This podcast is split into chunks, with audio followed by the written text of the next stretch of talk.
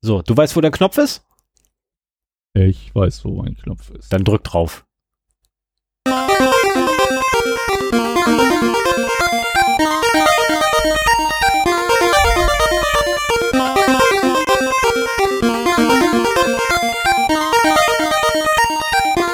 Ach ja, äh, Zero Day, der Podcast für Informationssicherheit und Datenschutz.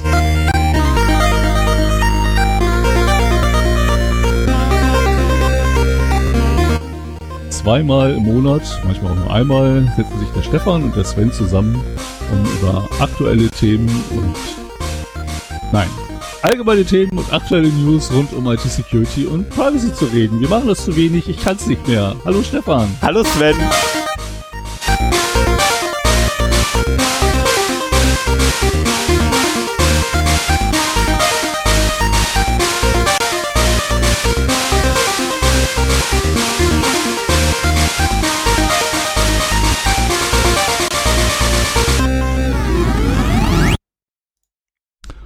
Ja, das ist mal wieder so richtig in die Hose gegangen. Dabei habe ich es noch geübt, als ich mein Soundboard eingerichtet habe. Ja, wie das manchmal so ist, ne? Wie das ja manchmal Ja, so ist. genau. Kann ja Wir schreiben heute den, was haben wir denn? 11.6.. 11. Juni. Immer noch im Jahr des Corona 2020. Immer noch remote. Aber mittlerweile mehr oder weniger geübt. Ja. Ja, ja. Also zumindest was, das, eben was das eher weniger ja, aber, als mehr. aber was das Remote angeht, sind wir schon ein bisschen geübter. Ne? Ich meine, immerhin, und heute, heute hat das Einrichten nur fünf Minuten gedauert. Ja, das ist das ist schon. persönlicher Rekord für uns. das war das ist persönlicher Rekord. Ähm, womit wir quasi auch gleich zur Hausmeisterei kommen, ne? Weil äh, ein Teil der Einrichtungsschwierigkeiten waren ja auch auf deiner Seite. Ähm, möchtest du darüber kurz erzählen?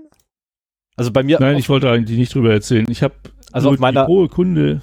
Ja, Moment, also auf meiner Seite waren die üblichen Probleme, Audio-Routing, wie immer. ähm, äh, Ja, aber das ausgelöst. hat ja heute ganz gut geklappt. Ja, genau. Ne? Also das, das, mittlerweile weiß ich ja so halbwegs, wie ich da rangehen muss. An diese komische Routing-Matrix. Äh, ist ja hervorgerufen worden, dadurch, dass wir Ultraschall und Reaper mal up-to-date geschoben haben.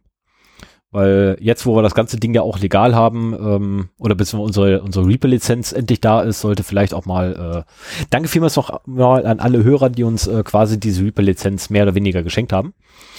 Ähm, und da sollte vielleicht auch mal alles dann aktualisiert werden, zumal wir ja auch mal predigen, dass man die Software aktuell halten soll. Und da dachte ich mir einfach, es wird einfach mal Zeit. Wir wollten nur vor der letzten Sendung das nicht nochmal in Angriff nehmen, weil wir nicht genau wussten, was da auf uns zukommt. Also habe ich das zwischen den zwei Aufnahmen jetzt quasi gemacht, das Ganze abzudaten. Habe nur vergessen, das alte Projekt mal zu öffnen und zu gucken, was dabei dann schief geht. Und das waren dann meine zwei, drei Minuten, die ich da brauchte. Ah ja, okay. So, dann kann ich den Punkt nämlich aus der Hausmeisterei schon mal wegnehmen. Ja, ich habe eigentlich nur eine Ankündigung. Äh, wen das interessiert, der kann am Schluss nochmal dabei bleiben. Das mache ich nach dem Thema. Äh, ich habe nach dreieinhalb Jahren endlich das Audio-Setup hier auf meinem lokalen Rechner gefunden, das ich zum Podcasten gerne haben wollte. Mit internem Routing, mit einem Soundboard, das halt den, den Text, äh, das Intro und das Outro einspielen kann, dass es ducken kann, also den Pegel senken, wenn ich was reden will. Und äh, ich habe meine äh, Räuspertaste endlich und äh, das ist eine Software, die ich absolut genial finde und wer da ähm, ähnliche Wünsche hat, auf seinem Rechner mehr Audio-Routing, äh, mehr Kontrolle über das Audio im Router zu haben, der kann ja nach dem Thema nochmal dabei bleiben. Da wollte ich nochmal ein bisschen was dazu erzählen, wie ich das gemacht habe. Ja, mache ich gleich weiter. Mhm. Ähm, wir haben eine E-Mail erhalten von, ich habe den Namen vergessen, ich würde ihn eh nicht nennen. Ich nenne ihn einfach mal Klaus. Ich, ich habe keine Ahnung mehr, von, von wem die E-Mail kam. Ähm, ich habe mich ein bisschen erschrocken dabei. Nein, ist verkehrt. Ich habe mich vorweg erschrocken, weil Sven mich mit meinem Amateurfunkrufzeichen ansprach und sagte, hey, wir haben da eine E-Mail erhalten. Ähm, ich war ein wenig erschrocken. Ich gehe davon aus, äh, Sven, du wirst wahrscheinlich nachgeguckt haben in der Quelle, die er äh, angegeben hatte. Ah nee, Quatsch, nein, gar nicht. Stand ja in der E-Mail sogar mit drin. Genau, er hat, er hat da das E-Mail, Ja, mein, mein ja, Rufzeichen ja, mit ja, in die ja. E-Mail reingeschrieben. Ähm, weil ich ja öfter schon mal gesagt habe, dass ich Amateurfunker bin und äh, da eine Lizenz besitze. Ich habe die kleinste Lizenz, die möglich war zu dem Zeitpunkt, als ich meine Lizenz gemacht habe, muss man auch mal, ne, muss ja auch nochmal mit dazu erwähnt werden. Ähm, ich durfte damals nur 10 Watt maximal äh, Antennenausgangsleistung haben. Mittlerweile darf ich 100 Watt, weil sie da ein Oh, bisschen haben sie das hochgesetzt? ja, sie haben geändert. Also ich darf immer noch nur 2 Meter und 70 Zentimeter, aber dafür darf ich 100 Watt. Was ärgerlich ist, weil die Änderung kam genau zu dem Zeitpunkt, als äh, die Antennenanlage komplett abgebaut wurde. Hier auf dem Dach. Das war ärgerlich. ich habe mich dann im Nachhinein geärgert. Ähm, jedenfalls wurde darauf angespielt, äh, nicht angespielt, sondern es wurde angesprochen, dass es ein öffentlich einsehbares Verzeichnis oder besser gesagt eine öffentliche Datenbank gibt, ähm, bei der auf Fu, wie heißt die Behörde nochmal? Früher nannte sie sich die RecTP.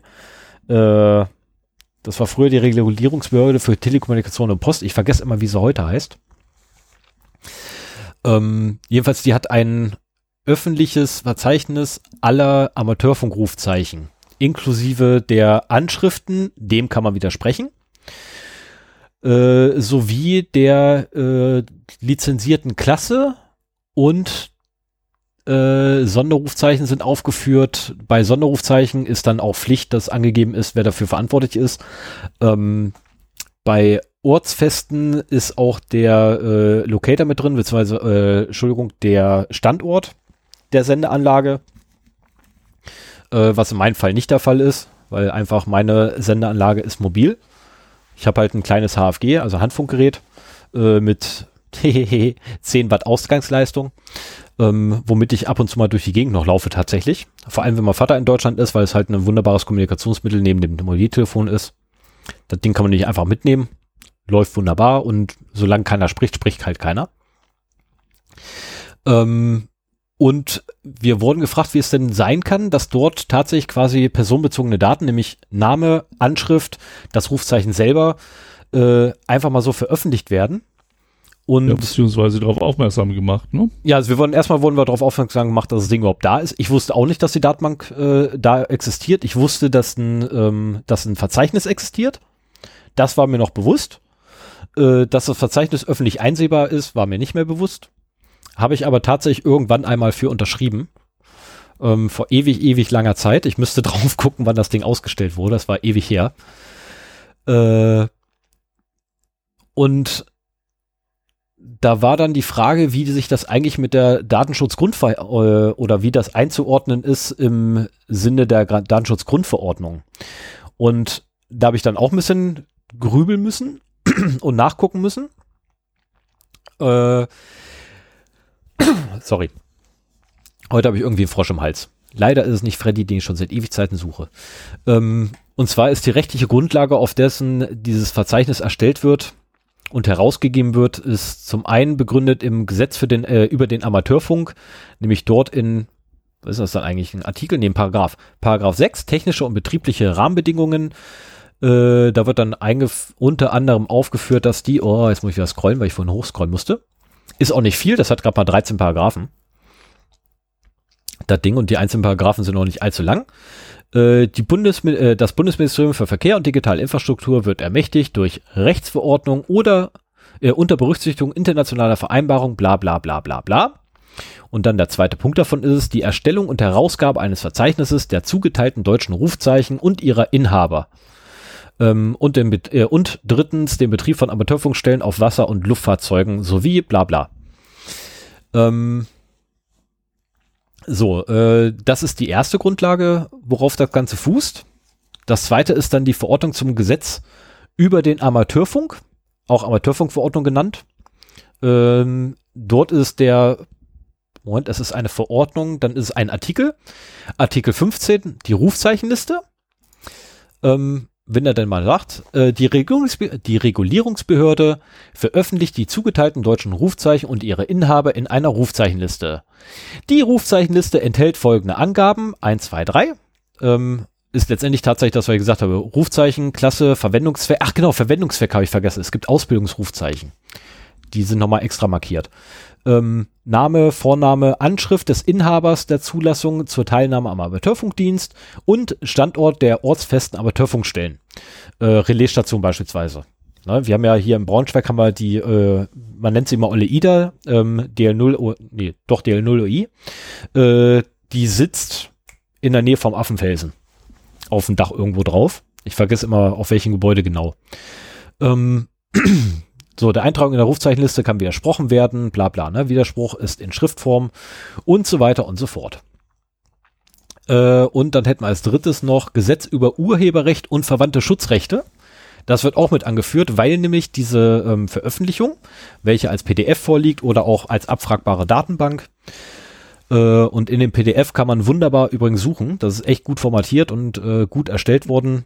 Ähm, Volltextsuche nach meinem Namen liefert mein Rufzeichen raus. Und auch ähm, deine Adresse nehmen. Und auch meine Adresse, ja. Äh, und die aber auch im Impressum steht, insofern. Genau, steht auch im Impressum, das hat ja der, der E-Mail-Schreiber auch gesagt gehabt. Also im Impressum muss ich, musste ich sowieso angeben. Infolgedessen ist es jetzt nicht ganz so ähm, gravierend für mich zumindest. Äh, allerdings habe ich dann auch ein paar andere Leute gefunden, wo ich halt weiß, dass die ungern ihre Adresse da drin stehen haben möchten, aus Gründen, äh, die ich dann gleich informiert habe und die werden dann zu gegebener Zeit da definitiv nochmal Widerspruch einlegen, sodass da demnächst eine aktualisierte Version wieder kommt. Ähm, und das Urheberrecht lustigerweise ähm, sagt dann so tolle Sachen wie äh, Gesetzverordnungen, amtliche Erlasse und Bekanntmachungen sowie Entscheidungen und amtliche ver verfasste Leitsätze zu Entscheidungen genießen keinen urheberrechtlichen Schutz. Ähm, das ist so der erste Absatz davon, äh, der erste Satz, dann gibt es den zweiten Satz und einen dritten Satz und letztendlich, was halt drin steht im, äh, ist das ein Gesetz? Ja, dann ist ein Paragraph. Im Paragraph 5 ist halt, dass amtliche Texte nicht dem Urheberrecht unterliegen, aber bei dem, bei Zitaten daraus muss halt die Quelle mit angegeben werden und zwar vollständig. Ähm, was halt für wissenschaftliches Arbeiten vor allem dann notwendig ist, weil man mich dann angeben muss, es kommt aus dem Gesetz, dem Paragraph, dem äh, Satz daraus oder halt Absatz und dem Zeichen Blalaba Sülz. Halt wie man halt normalerweise auch zitieren würde, wenn man wissenschaftlich arbeitet. So muss das hier halt auch gemacht werden wenn man denn irgendetwas daraus äh, weiterverwenden möchte. Ähm, des Weiteren darf man es nicht verändern, weil ne, Zitiergebot, man darf halt das Zitat nicht verändern. Äh, was bedeutet, wenn man Teile, äh, wenn man das Ganze oder Auszüge davon oder auch nur geringste Teile davon verwendet, darf es nicht verändert werden. So wie es in der Ursprungsfassung, die man ja dann auch anführt als Quelle, ähm, letztendlich enthalten war. So, dann äh, war die Frage, warum, wieso, weshalb sowas da ist. Also zum einen, weil es halt eine gesetzliche Verordnung ist beziehungsweise weil es ein Gesetz gibt darüber, weil es eine Verordnung gibt darüber. Ähm, das ist äh, ne, die äh, Amateurfunkverordnung und das AFU-Gesetz, also Amateurfunkgesetz. Ähm, die schreiben das quasi vor.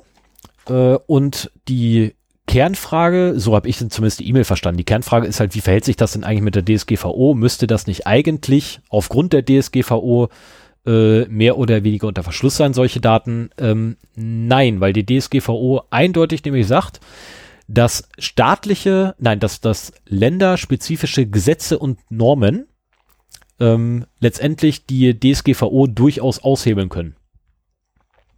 So ähm, auch beispielsweise beim äh, Telekommunik Telekommunikationsgesetz, Verordnung, hab vergessen, welches das ist, die halt letztendlich Telefon, äh, Telefondienste bei uns regelt. Ähm, da dürft ihr andernfalls auch der Gegenüber niemals unsere Telefonnummer sehen. Wenn wir irgendwo anrufen, den wir noch gar nicht kennen. Ähm, und letztendlich ist es halt so, dass diese Verordnungen, die den Passus in der DSGVO wieder außer Kraft setzen, was auch Sinn ist oder im Sinne der DSGVO auch genauso passiert. Und ich persönlich halte es auch für sinnhaft, dass es halt Gesetze gibt, die halt ähm, eine EU-Verordnung ähm, aushebeln dürfen äh, und auch können, weil es einfach auch Sachen gibt, wo genau solche Informationen einfach wichtig werden. Amateurfunk ist jetzt ein echt miserables Beispiel für, das weiß ich selber, weil da gibt es nicht viele Gründe, warum jetzt einer meine Adresse braucht. Ähm, Allerdings, wenn ich mich jetzt hinstelle, oder Sven sich jetzt hinstellt und sagt, ja, ich bin der Amateurfunker, ne, seit ewig langer Zeit und habe hier mein Rufzeichen und ne, meine, meine Lizenz habe ich ja ähm, 1960 gemacht gehabt, ähm, dann ist das für jemanden wie mich zumindest interessant, ne, einfach mal schnell nachzugucken, hat denn der Sven wirklich was? um dann halt rauszukriegen, okay, hat er gar nicht. Ähm, der erzählt da einen und wenn er dann natürlich noch von seiner Antennenanlage, die bei ihm im Garten steht und seinen 1000 Watt Antennenausgangsleistung anfängt zu reden, ähm, dann werde ich da mit Sicherheit sehr schnell äh, hellhörig und überlege mir dann wahrscheinlich auch ähm, rechtliche Schritte einzuleiten oder beziehungsweise bei der äh, Regulierungsbehörde, ehemaligen Regulierungsbehörde für Telekommunikation und Post, ähm, mal nachzufragen, ob das denn so richtig sein kann. Ähm, Hintergrund, dass ich dann danach frage, ist es nicht, weil ich Sven einen auswischen will, sondern einfach auch Schutz der ähm, Allgemeinheit drumherum, weil nämlich, wenn ich auf den 2-Meter-Bank funke, gibt es äh, unter anderem alte Herzschrittmacher, die ganz gerne da mal äh, anfällig sind für Störungen im 2-Meter-Band, also 144 bis 147, glaube ich, Megahertz ist das. Ähm, müsste ich es auch nochmal nachlesen, wo genau es ist. Ich weiß, dass 144, 550 ist definitiv im 2-Meter-Band, das weiß ich. Ähm, und äh, da gab es halt Anfälligkeiten oder auch das, ähm, was früher auch war, äh, da war halt das 2-Meter-Band oder die 144, boah, ich hab's vergessen, die genaue Frequenz, 144, Schlag mich tot Megahertz. Ähm, da lag genau RTL 2 im Kabelnetz. Damals. Und immer wenn ich auf die Taste gedrückt hatte, hatte der Nachbar kein Bild. Ähm, und wie gesagt, ich habe nur 10 Watt Ausgangsleistung. Und wenn ich jetzt überlege, da, da ballert dann einer mit einem Kilowatt raus, äh, da ist mal so ein Straßenzug einfach blind. Auf einmal. Der hat dann nur noch 100, 100 Watt? Ich darf jetzt 100 Watt, ja, aber meine, äh, meine Quäke, die ich habe, ähm, die kann ich dann nachher auch gerne nochmal, ähm, während du kurz redest, raussuchen und mal ins Bild halten. Die liefert halt nur ähm, 10 Watt. Man braucht auch nicht mehr. Meine liefert, glaube ich, nur 0,5 Watt. Ich habe so ein PMR-Funkgerät, um mit meinem Sohn zu funken. Die haben ja noch weniger ja, die äh, dürfen, Leistung, diese da erlauben. Ich Ja, aber die so Frage ist, von, von wann ist denn dieses Gesetz, äh, nachdem das da veröffentlicht wird? Weißt du? 1997. Ja, gut. Und da gab es halt noch keine DSGVO. Also ich kann Richtig. mir sehr gut vorstellen, dass dieses Gesetz einer Prüfung nicht standhalten würde, weil eben keine ausreichende Zweckbindung ist. Also die müssten zumindest irgendwie eine Stellungnahme haben, ähm, warum das notwendig ist. Richtig, diese, äh, diese Und Stellungnahme fehlt Man könnte aktuell. ja durchaus, man könnte ja durchaus eine Liste der Rufzeichen rausgeben, auch um sicherzustellen, dass sich keiner ein anderes nimmt oder so. Ja, und dann vielleicht eine Möglichkeit schaffen, wie man, ohne dass man das halt auch brute forcen kann oder sowas, an diese Informationen halt rankommen kann.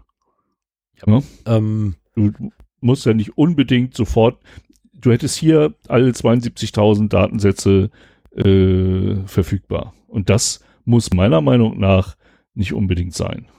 ähm, Mit, da, mit Adressen. Und auch die DSGVO sieht ja eigentlich eher vor, dass du ein Opt-in machst als ein Opt-out. Also nach dem Motto, hier, wir hauen deine, äh, deine Adresse ins Netz, weil irgendwann in den 90ern haben wir dir mal gesagt, dass wir das machen.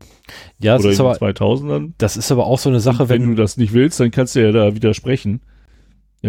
das ist aber auch so eine Sache, du hast, ähm, äh, also gerade früher, also ne, in der Anfangszeit von meinem Amateurfunk, ähm, gab es öfters mal Beschwerden äh, über Störungen von Leuten, die ein Babyphone besaßen. Ähm, auch hier bei uns in der Straße gab es da, äh, da Beschwerden. Und da kommt dann tatsächlich, oder kam äh, tatsächlich auch die Regulierungsbehörde auf den Trichter, um einfach nachzugucken, wer es denn sein kann.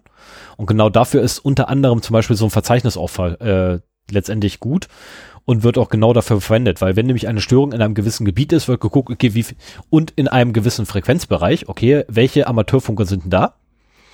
Weil Die Behörde kann das ja auch einsehen. Es geht mir nur darum, dass diese Informationen nicht einfach so ungefiltert im Netz stehen. ja, das ist äh, ja noch grenzwertig. Und mit, mit einem Opt-out. Also ich glaube einfach, dass die gesetzliche Grundlage ähm, auch, ich, ich stimme dem zu, es muss halt Gesetze geben, die auch äh, bei einer gewissen Notwendigkeit diese Informationen zur Verfügung stellen. Aber nach allem, was ich über die DSGVO weiß, äh, wäre dieses Vorgehen, dass du quasi alle, einfach alle 72.000 äh, mit ihren Adressen rauspustest ins Internet, außer sie haben vielleicht mal widersprochen und wissen gar nicht, dass sie da stehen. Äh, das, das kann nicht im Sinne der DSGVO sein. Also ich Also würde ich- auch, ich- ich würde behaupten, dass heutzutage aus heutiger Sicht nicht mehr im Sinne der DSGVO ist. Ja, da stimme ich ja auch völlig zu. Und ähm, es auch keinen Grund gibt, dagegen die DSGVO zu verstoßen.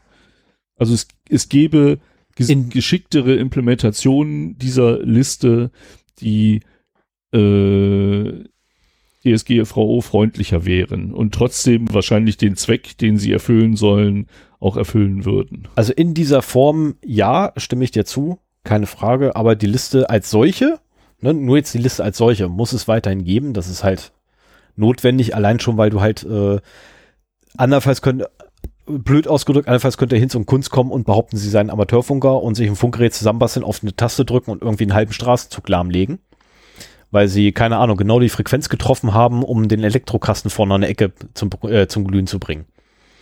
Ja gut, ähm, aber das ist ja, deswegen muss das nicht öffentlich einsehbar sein. Ja, das ist ja, wie gesagt, ne, die Form ist erstmal eine ganz andere Thematik gerade gewesen.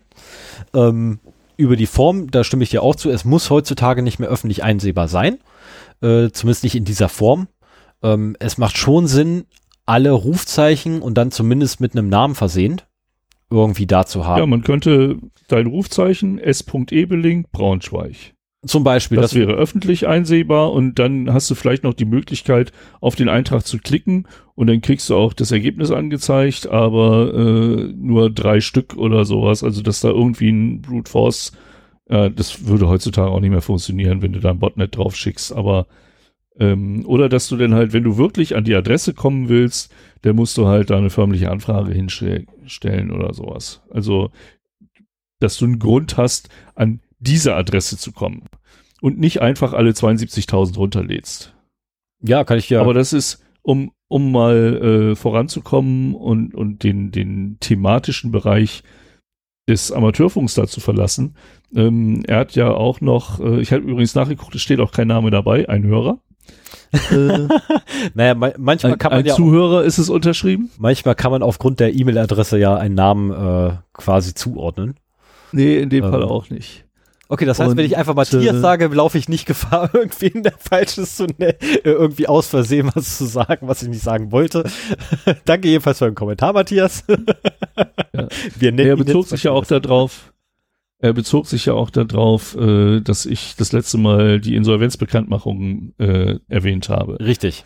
Das ist ja genauso eine Datenbank von ja, Insolvenzverfahren, wo du ähm, wahrscheinlich auch, oder ja, du hast eine gesetzliche Grundlage dafür, dass diese Informationen ähm, veröffentlicht werden. Aber die Anwendung, die ich da zum Beispiel mitmache, so nach dem Motto, also momentan sind halt sechs Personen in meinem 1600 Seelenkaff äh, in einem Insolvenzverfahren. Ich habe gerade eben nochmal nachgeguckt.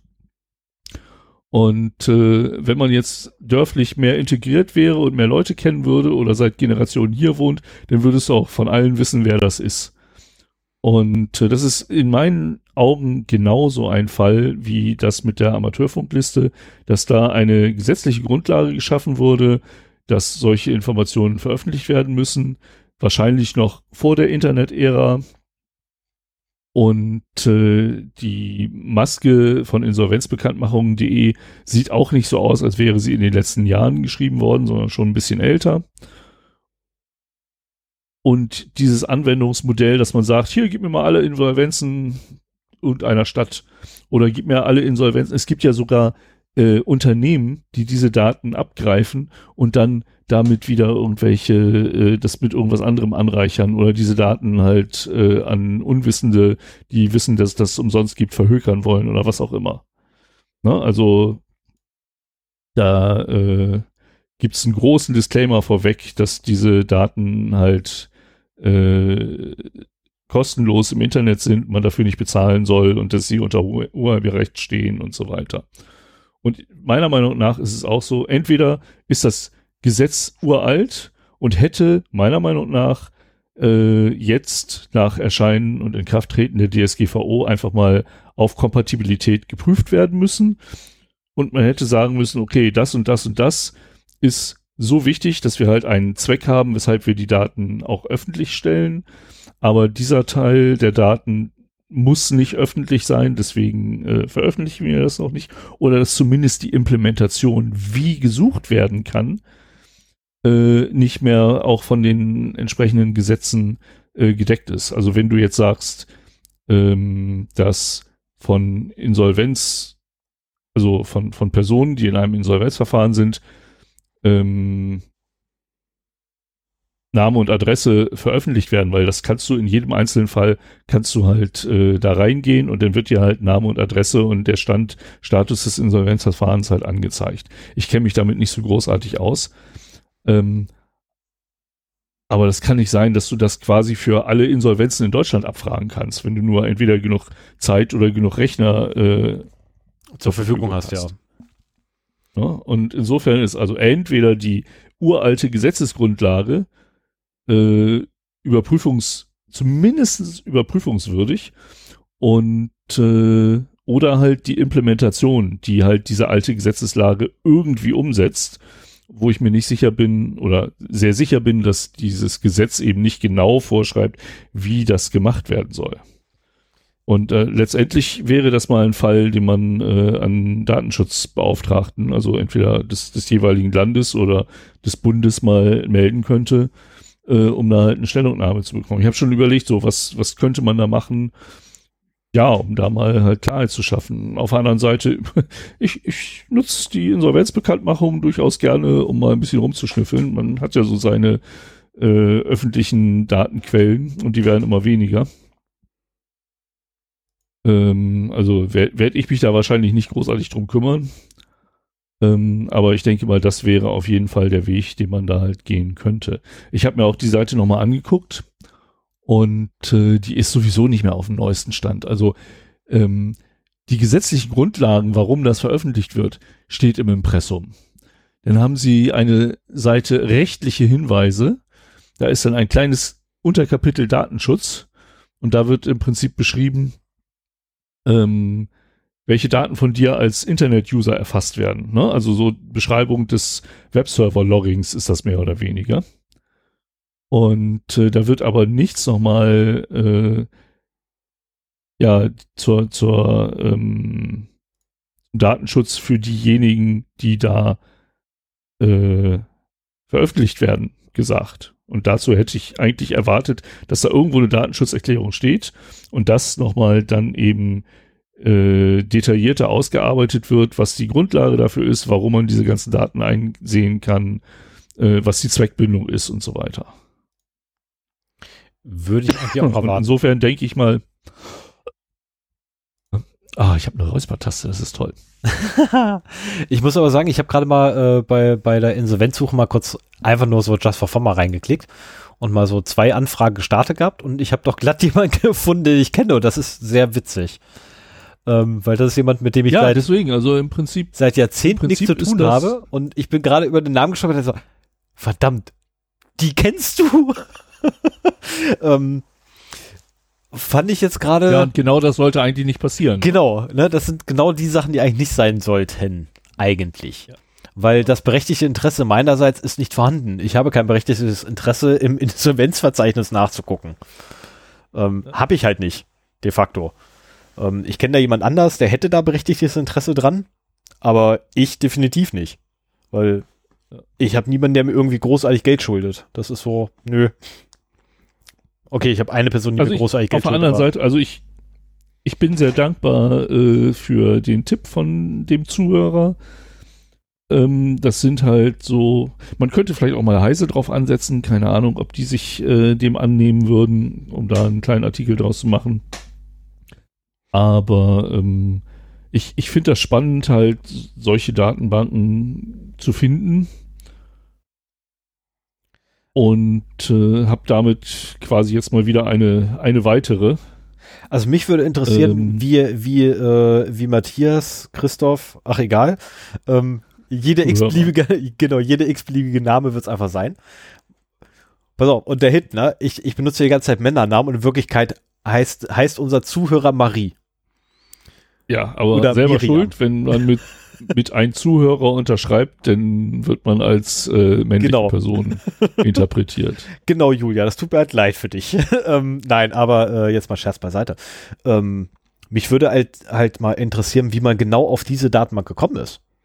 Ich meine, das hat ja, das hat ja einen Grund, dass man da dahin oder danach sucht. Ja, wenn es, wenn es ein, wahrscheinlich auch ein Amateurfunker und äh, wenn es diese Datenbank irgendwo gibt, dann gibt es auch Leute, die von deren Existenz wissen. Ja, Und wenn du halt als Amateurfunker betroffen bist oder vielleicht gerade, es kann ja auch durchaus sein, wenn du jetzt frisch deine Amateurfunklizenz machst, dass du dann dein Einverständnis geben musst, äh, also dass du jetzt ein Opt-in hättest quasi Das oder zumindest ein vordefiniertes Opt-out, äh, so nach dem Motto, ich widerspreche dem Veröffentlichen meiner Daten. Also wenn du da quasi das Formular ausfüllst, wo du deine ganzen Daten und dein, Mhm. dein Rufzeichen registrierst, dass du da dann auch gleich ein Häkchen hast, wo du sagen kannst, nee, will ich nicht im Internet haben. Ne? Dass Ja. jemand darüber drauf gestoßen ist. Wobei ich immer aus, äh, ausgelacht werde bei meinem Rufzeichen, weil ich, oder beziehungsweise ähm, immer gefragt werde, wie es denn dazu kommt, dass ich äh, äh, ein Suffix mit drei Buchstaben habe. Weil normalerweise hast du eigentlich nur zwei Buchstaben hinten dran und ich habe drei mit Absicht. Das ist so, das ist aber außerhalb der Amateurfunkwelt sowas von ja. ist mir gerade so eingefallen. Ja. Ähm, das, wobei das schnell erklärt ist. Wobei es wirklich schnell erklärt ist. Ähm, nein, ich ernsthaft. hatte eigentlich gehofft, dass ich das vermeiden kann. Nein, das wirklich ganz schnell erklärt. Also, als ich meine Lizenz gemacht hatte, musste hinter der Zahl noch ein O kommen. Das war gesetzt. So, was bedeutet auch sechs- 26 Zeichen nur als irgendwie, ne, hinten dran und, äh, naja, ich habe halt als erstes dann gleich ein A genommen. Das war bereits belegt, also musste ich dann noch was hinterklatschen. Deswegen habe ich drei. Ähm, ich durfte gar nicht zweistellig. So, damit aber da, Aha. ne, damit dazu. Okay. Ähm, dann hatten wir jetzt noch was?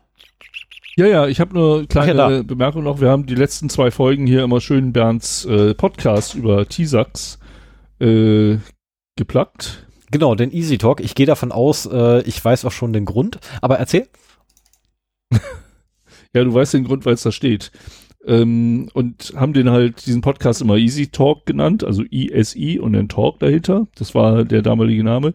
Jetzt hat Bernd den umbenannt und wenn Leute hier äh, nachhören, dann kann ich denen wenigstens nochmal einen Tipp geben. Das heißt jetzt T-Sax to go. Äh, der Link ist aber der gleiche geblieben. Das wollte ich nur noch mal so als Hausmitteilung raushauen. Also ich, ich, ich hätte ja fast getippt gehabt, dass der Grund dafür ist, dass äh, die meisten Leute einfach Easy falsch geschrieben haben. Nämlich EASI. Ja, aber das, das, das fand ich eigentlich ganz witzig an dem Titel. Äh, halt IS für Informationssicherheit, was man jetzt mit dem letzten, mit dem dritten Internet. Buchstaben, dem I nochmal macht. Internet Talk.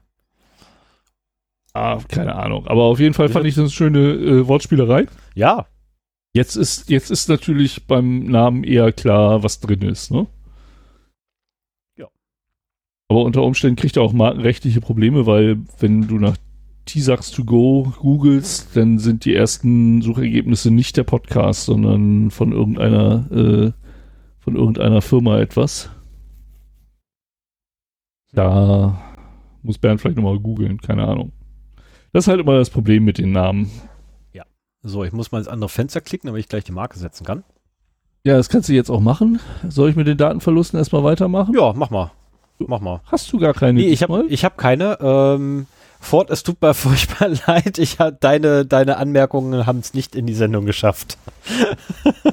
Okay. Also ich habe von Ford ein paar Tipps gekriegt. Ähm, da sage ich auch beim, beim Fun and Other Things nochmal was zu. Äh, okay, ich muss gleich nochmal eine neue Marke setzen. Ähm, weil der gute Ford nämlich unter anderem eine meiner Kernaussagen, die ich immer gegen Apple anbringe, entkräftet hat. Ähm, was ich gut finde, übrigens. Also, das finde ich wirklich sehr, sehr gut. Er findet es blöd, weil, ne, sowas mag er nicht, wenn seine Aussagen entkräftet werden. Ich finde sowas gut. Weil jeder irrt sich halt mal. Aber da sage ich dann nachher noch was zu. Ähm, jeweils Fords äh, Anmerkungen haben sie leider nicht geschafft, aber in die nächste Sendung schaffen sie es definitiv dann. Da, Na müsst, gut. da müsste auch zumindest bei dem einen schon mal die Lösung da sein von dem Problem. So, jetzt darfst du. Ja, genau. Ähm, was haben wir denn hier? Haben wir noch Preise hier? Ja, genau. Also, eine Meldung vom 18.05.2020. Und zwar ist es eine Meldung, dass äh, in einem Jetzt ist Verdammt, er still. Achso, doch. hab ich den. Nee, nee, ich bin noch da, aber ich habe. Ach so, da ist. ist da eben mein, mein Noise-Filter angesprochen? Das wäre natürlich doof. Egal. In Russland werden die Daten von 129 äh, oder 129 Millionen sensitive äh, Datensätze von Autobesitzern gerade in einem Dark Web Forum verkauft. Ah. Das scheint momentan auch ein Trend zu sein, wie man Data Breaches identifiziert, dass sich mehr und mehr Sicherheitsforscher, das haben sie früher auch schon gemacht, das weiß ich, aber mehr und mehr Sicherheitsforscher halt auch in solchen illegalen Foren herumtreiben, um dann eben darauf aufmerksam zu machen, wenn irgendwelche relevanten Datensätze da zum Kauf angeboten werden. Also das haben wir, glaube ich, auch heute öfter äh, bei den Data Breaches, dass das quasi die ähm, Quelle dafür ist. Ähm, da wird auch äh, immer wieder gerne äh, ein Teil des Datensatzes veröffentlicht, um eben zeigen zu können, dass die Daten valide sind. Und äh, wenn ich das hier sehe, ja genau, eine Carsharing-Firma hat bestätigen können, dass es sich um echte Daten handelt, weil sie ihre Daten in den geleakten äh, Samples halt wiedergefunden hat. Au. Und äh, was haben wir denn da? Genau, das waren irgendwie 83 Files, die halt äh, veröffentlicht wurden, um halt zu zeigen, was äh, dort enthalten ist. Äh, in diesen Files ist allerdings nur äh, die ähm, Marke und Modell des Autos, äh, der Ort, wo es registriert ist oder Zulassung, wo es zugelassen ist und äh, erstes und letztes der Datum der Registrierung, der Zulassung und wer sich dafür interessiert, kann für einen halben Bitcoin oder zum Zeitpunkt, also am 18.05., ich weiß nicht, wie sich die ähm, Kurse jetzt entwickelt haben, waren das so knapp 2900 Dollar, äh, den vollen Datensatz kaufen, der dann auch noch die kompletten Namen, Adressen, Passnummern, Geburtsdatum und Kontaktinformationen der Autobesitzer enthält.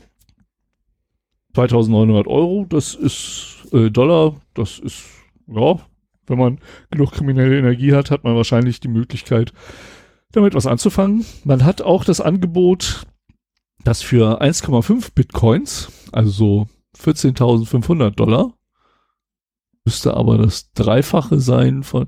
Das ist doch Blödsinn hier wieder. Ich kann zwar nicht rechnen, wenn ich einen Kopfhörer aufhabe, aber. Das ist auch Blödsinn. Äh, 14.500 Dollar ist nicht das Dreifache das von 2.900. Äh, 5, 8, 7, 7, 8.700 müssen sein. Ja, also auf jeden Fall für 1,5 Bitcoins kann man sich das auch exklusiv sichern. Ne? Also, dass man halt mehr bezahlt und dafür den Datensatz alleine bekommt. Sagen zumindest die, die es verkaufen. Ob sie es dann halt wirklich äh, so handhaben, ist halt in dem Genre auch nicht so ganz äh, klar. Ja, ich finde das auch bei solchen Sachen sehr interessant, dass man eben auch Preise sehen kann, für die das gehandelt wird. Und ähm, das haben wir noch bei einem weiteren Nee, doch hier. Beim übernächsten haben wir das nochmal, dass wir da einen Preis sehen. Ja, was haben wir noch? 19.05. Ein Hackerangriff auf EasyJet. 9 Millionen Kunden sind betroffen. So, äh, EasyJet ist halt ein Billigflieger und da haben sich unbekannte Angreifer Zugang zu E-Mail-Adressen und Reisedetails von etwa 9 Millionen Kunden verschafft. Ähm, das Unternehmen selbst sagt, dass es Ziel einer raffinierten Hackerattacke äh, geworden sei und dass sie aber keine Hinweise darauf hätten, dass die Informationen missbraucht worden hm. seien. Und das ist so immer so eine Standardaussage, die gemacht wird. Ne? Also eine raffinierte Hackerattacke kann auch sein, dass jemand eine ungesicherte Elasticsearch-Datenbank irgendwo gefunden hat und äh, die Methode einmal mit Shodan zu, heißt das denn auch googeln oder ist das denn Shodanen? Egal, auf jeden Fall zu suchen, ähm, zu suchen äh, schon als raffinierte Hackerattacke gewertet wird. Da diesen Aussagen traue ich immer nie so richtig. Aber ähm, es sind halt Daten verloren gegangen. 2200 Kunden, äh, bei über 2200 Kunden wurde auch auf die Daten von Kreditkarten zugegriffen. Das ist ja auch immer gerade bei, bei amerikanischen Unternehmen findet man das immer so von wegen, ja, eine raffinierte Hackerattacke. Wir haben kein Evidence, dass äh, mit den Daten irgendwelcher Schindluder getrieben wurde und es wurden keine Kreditkartendaten betroffen oder keine Zahlungsdaten. Das sind so immer diese drei Punkte, die die halt gerne nennen. In dem Fall können sie halt nur zwei nennen. Ähm, ja, wobei die, der eine. Hier bietet halt auch EasyJet Unterstützung an. Ja, aber das wieder, das wiederum äh, unter, äh, äh widerspricht sich ja Ne, weil auf der einen Seite, also es wurde, es wurde, es gibt keine Anzeichen dafür, dass Schindluder getrieben wurde. Ähm, übrigens, ne, liebe Kunde, Ihre Daten sind weg. Es wurde kein, wir haben nichts gefunden, warum Schindluder ist. Wir helfen Ihnen aber jetzt dabei, Ihr Problem zu lösen. Weil Ihre ja, Kreditkarten ja. also. Also irgendwas, irgendwas passt da nicht. Also sorry, aber das, das, das klingt erstmal fishy. Wir haben ja in der Meldung davor gesehen, dass äh, diese Datensätze halt im Dark Web kurieren. Das muss nicht immer an die Oberfläche gespült werden und insofern, ähm, wer sich die Mühe macht, da einzudringen, der wird auch mit den Daten irgendwas anfangen wollen. Also entweder gehört er zur hellen Seite der Macht und meldet das irgendeinem Sicherheitsunternehmen oder einem Presseunternehmen und äh, sahnt seine fünf Minuten Internet-Fame ab oder er gehört halt auf die dunkle Seite und er versucht das irgendwie zu verkaufen an Firmen, die da mit Phishing-Attacken fahren oder was auch immer. Das ist ja auch, ne, wenn, wenn du da halt meinetwegen die Daten von irgendwelchen CEOs findest, die halt geflogen sind, ähm, kannst du denen eine fantastisch gecraftete E-Mail schicken, so von wegen ihre EasyJet-Buchung, ähm, da ist was schiefgelaufen, wir wollen ihnen eine Rückerstattung äh, des zu viel gezahlten Geldes überweisen, äh, bitte nehmen Sie mit uns Kontakt auf. Und dann sind wir wieder bei den äh, Scammern, die, die ich letztes Mal hatte. Yep. So, 21.05. Ähm, die Überschrift lautet Popular Teen App Wishbone hacked again. Äh, ich habe noch nie was von Wishbone gehört. Ich bin aber auch kein Teen mehr. Also ich weiß zwar, was dann mag es vielleicht daran liegen. Also ich weiß noch, was ein Wishbone ist. Mehr nicht. Das ist ja äh, der Knochen, den der dann auseinanderreißt zu zweit, um dir einen Wunsch zu wünschen. Äh, der bleibt Ach, übrigens bei, ne, wenn ich hier, hier äh, ich glaube bei Spare Ribs, nee. Das ist so, so ein Hähnchenknochen, Ja, oder? ja, ja. Das ja, nee, das muss ja, glaube ich, Hähnchen sein. Oder Truthahn? Ich bin der Meinung, das war Geflügel. Ich bin der Meinung, das fällt Truthahn, das kann auch sein, weil das ist sowas Amerikanisches, glaube ich. Ja. Das gibt's hier im Deutschen nicht so. Da, da fasst du auf, das ist so eine Astgabel als Knochen sozusagen. Genau, genau, genau. Und da fasst du jeder an einem Ende an und genau, dann, dann ziehst du es auseinander und der, das längere der, Stück, der das größere Teil hat, dessen Wunschkind in Erfüllung. Ah ja, okay. Na gut. Also auf jeden Fall 40 Millionen User sind wohl betroffen. Und äh, es also war wohl so, dass dafür, dass wir es nicht kennen, sind das verdammt viele User. Ja, aber ich meine, es gibt ja auch andere Länder, andere Kulturkreise, wo halt Apps groß gehen, die hier überhaupt nicht bekannt sind. Ne? Warst du das nicht derjenige, also der, der TikTok vorher nicht kannte, bevor er die Meldung gelesen ja, hat? Ja, ja, ja, ja, genau. Deswegen habe ich auch eine Sendung darüber gemacht, weil ich so entsetzt war. Das wäre doch hier mal so eine, so eine Applikation wieder für dich, oder? Ja, möglich. Keine Ahnung. Auf jeden Fall. Mir, mir, mir sind ja schon äh, so Applikationen suspekt, die nur eine App haben und kein Webinterface. Ich hasse das. Ich, ich will tippen. Ich hasse es auf dem Telefon, viel lange Texte zu tippen. Ich will es halt auf dem PC machen. Ich will Copy und Paste auf dem PC machen können und sowas. Äh, naja, egal. Ich bin halt immer noch oldschool und mache halt das meiste auf dem PC. Gut, jetzt habe ich mich disqualifiziert bei allen, die äh, unter 35 sind hier. Ich danke dir vielmals ähm, dafür. Für diese Aussage. Das tut so gut. Ja, also in 2017 hat die App, äh, das ist eine Quiz Teen Quiz App. Was? Schon mal 2,2 Millionen E-Mail-Adressen und 287.000 äh, Mobiltelefonnummern verloren.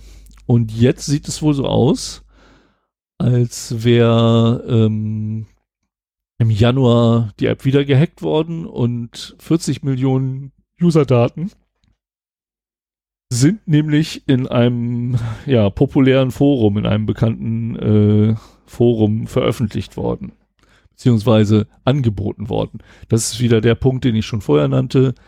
Ähm, auch hier sind sie darauf gestoßen, weil halt in irgendwelchen kriminellen Foren dieser Datensatz angeboten wurde. Und äh, was enthält der? E-Mail-Adressen, Namen, Usernamen, äh, Telefonnummern, die Geographic Locations, Geschlecht, Social Media Profiles und äh, Passwörter allerdings gehasht mit MD5. Und beim Verifizieren der Daten äh, ist halt auch noch rausgekommen, dass äh, Links gefunden wurden zu äh, ja, Fotos von den Teens. Ich meine, das ist halt, wenn du solche Daten hast, die Bilder werden ja auch sehr oft auf den Servern dann da gespeichert und einfach äh, im Profil dann entsprechend irgendwelche URLs zu den Bildern hinterlegt. Und äh, da steht aber nicht dazu, ob man da auch drauf zugreifen kann zum Beispiel. Es kann ja immer noch sein, dass die Links halt äh, zugriffsgeschützt sind. Und ja, und dieses Datensatz, diesen Datensatz kann man für schlappe 8000 Dollar kaufen. Ich vermute mal nicht exklusiv. Tippe ich auch ähm, mal drauf. Wir reden, wir reden über, was hätte ich gesagt, 40 Millionen Daten. Vor allem 40 Millionen Passwörter. Ja, MD5, aber wir haben auch andere Fälle. Ja, okay, weil wenn du, wenn du die Collections 1 bis 5 anlegst, äh, gehe ich davon aus, dass du locker die Hälfte wahrscheinlich rauskriegen wirst. Und MD5 ist relativ schnell durchfräsbar. Ja, im übernächsten äh, haben wir auch den Fall, dass da halt Plaintext-Passwörter verkauft werden, die ursprünglich mal MD5 gehasht waren. Also das ist halt auch eine Sache, die man halt ähm, mit Geduld und Rechenpower umgehen kann. Aber vorher haben wir noch eine Meldung vom 22.05.2020. Das war mal ein anderer Datenverlust, aber den fand ich erwähnenswert. Äh, Mercedes-Benz hat Quellcode verloren. Hoppla. Von Smart Car Komponenten. Und zwar war es halt da so, dass äh, ein GitLab-Server der Daimler-Mutter äh, einfach erlaubt hat, dass sich jeder da ein Konto anlegt. Warum hat mir das vorher keiner gesagt? Das wäre ja. so schön gewesen. Ja, ob du damit wirklich was anfangen kannst. Was, was ich komisch finde, ist so das nächste, was ich mir aufgeschrieben habe. Ein Schweizer Sicherheitsforscher zieht Daten aus hunderten Repositories ab und veröffentlicht sie im Internet. Das klingt mir nicht nach Sicherheitsforscher. Nein. Also natürlich, es kann natürlich sein, dass er davor ein halbes Jahr verzweifelt versucht hat, äh, Daimler zu erreichen und die ihn immer abgewimmelt haben und dass er irgendwann die Reißleine gezogen hat und gesagt hat, okay, dann machen wir halt jetzt äh, veröffentlichen wir das, damit ihr was machen müsst. Also eine Möglichkeit. Die andere Möglichkeit, die ich gerade habe, äh, weil ich ab und zu auch mal den, das innere Bedürfnis danach gehabt hatte, aber dem nie nachgegangen bin oder nie nachgegeben habe, ähm, dass er für Daimler quasi Quellcode auditiert hat, dort was gefunden hat, das gemeldet hat, äh, das runtergespielt wurde und naja, wie das manchmal so ist, es gibt einfach so Fehler, die sind halt so unwichtig, ähm, dass alles andere grundsätzlich wichtiger ist. Ob jetzt der Button rot oder grün ist, ist einfach wichtiger, als dass die Funktionalität da vorne äh, schief und krumm läuft. Ähm, und dass er aus dem Grunde dann alles veröffentlicht hat, um sie quasi dazu äh, zu zwingen, die Sicherheitslücken zu schließen. Dann hätte er aber auch darauf hinweisen müssen. Wer, naja, auf, auf jeden Fall wer krankes äh, Vorgehen. so, dass, werden sehr krankes dass diese Daten, diese Daten halt nicht nur Quellcode beinhalten, sondern wenn man genauer reinguckt, zum Beispiel auch hardcodierte Passwörter und API-Tokens. Das Aber heißt, wenn man sich das genau anguckt, könnte man damit auch noch äh, wahrscheinlich ein bisschen mehr erreichen. Sind die noch verfügbar? Und sei es das, das Jailbreaken von irgendwelchen Smart Car-Komponenten von Mercedes. Es gibt ja durchaus Anbieter, die dafür Geld, äh, die damit äh, die dafür Geld geben würden, weil sie dann die Möglichkeit haben, meinetwegen Parameter in gesicherten Bereichen äh, zu verändern, das Auto zu tunen, was auch immer. Oh ja, da fallen mir auch gleich ein paar ganz böse Sachen ein, die man machen kann, wenn man Zugriff auf die, auf die API-Token hätte. Ja, Boah. da bist du auch näher dran als ich, aber da reden wir jetzt gar nicht erst. Nee, nee, nee, nee, nee, da, da wird auch nicht drüber geredet. Es reicht mir schon, dass ich äh, letztens blöde Fragen beantworten musste, äh, mit der, mit der Standardfloskel, es tut mir furchtbar leid, ich würde lieben gerne etwas zu dem Thema sagen, aber unglücklicherweise habe ich leider keine Ahnung. ähm, da wurde ich nämlich zum äh, ID3 befragt. okay. Das war ganz toll. Da wollte man ganz dringend Informationen von mir haben. Und ich sagte, leid, zu dieser Thematik habe ich leider keine Ahnung. ähm, okay. Und bevor jetzt irgendeiner auf eine Verschwörungstheorie kommt, ich habe wirklich keine Ahnung. So, ich mache mal weiter. 27.05. Ähm, jetzt haben wir nochmal 26 Saarländer und zwar als Live-Journal-Accounts. Auch die werden in einem Hackerforum angeboten. Was ist Live-Journal? Entschuldigung. Das weiß ich ehrlich gesagt nicht. Das ist auch mal wieder eine von diesen äh, komischen Webseiten, von denen man nie gehört hat. Das wird wahrscheinlich auch das Problem sein, dass wir sowas nie finden. Wir kennen einfach sowas nicht. Ja, möglich. Live-Journal-App. Ah ja, auch wieder eine App. Das erklärt es für mich. Naja, auf jeden Fall hatte ich das nur noch mal so als, als Randnotiz. Ähm, es äh, ist schon seit einiger Zeit, gab es wohl ähm, Gerüchte, dass LiveJournal gehackt worden sei, und zwar in 2014. Und dass äh, 33 Millionen User äh, gestohlen worden sind. Und jetzt ist es wohl so, dass dieses, dieser Datensatz veröffentlicht worden ist. Und zwar, also, ich meine, der ist jetzt sechs Jahre alt, da haben alle, die damit Geld machen können, haben da was rausgelutscht. Und äh, dann irgendwann kann man auch sagen, okay, dann hauen wir das Ding halt öffentlich und verbrennen das damit gut ist. Ähm, wer auch immer das gemacht hat. Ich glaube, nach sechs Jahren ist so ein Datensatz durch so viele Hände gegangen, dass das irgendwann irgendwo mal in die falschen, also aus Sicht der kriminellen Hacker, in die falschen Hände kam und dann halt veröffentlicht wurde oder sowas, um halt darauf aufmerksam zu machen, dass diese Daten verbrannt sind. Ich finde das aber schlimm, dass 2014 immer noch mit MD5 gehasht wurde. Also die sechs Jahre. Ja, da nimmst äh, du eine Info vorweg, weil das ist nämlich das, was sie da gefunden haben. Auf jeden Fall sind sechs Jahre lange genug, um MD5 äh, zu dehashen, wie es aussieht. Weil die Daten, die da drin enthalten sind, sind E-Mail-Adressen, Usernamen, Profile, URLs und Passwörter. Diese Passwörter äh, sind halt nachträglich äh, in Plaintext ähm, konvertiert. Konvertiert worden, genau das war das Wort, das ich suchte. Äh, die waren ursprünglich als MD5-Hashes gespeichert.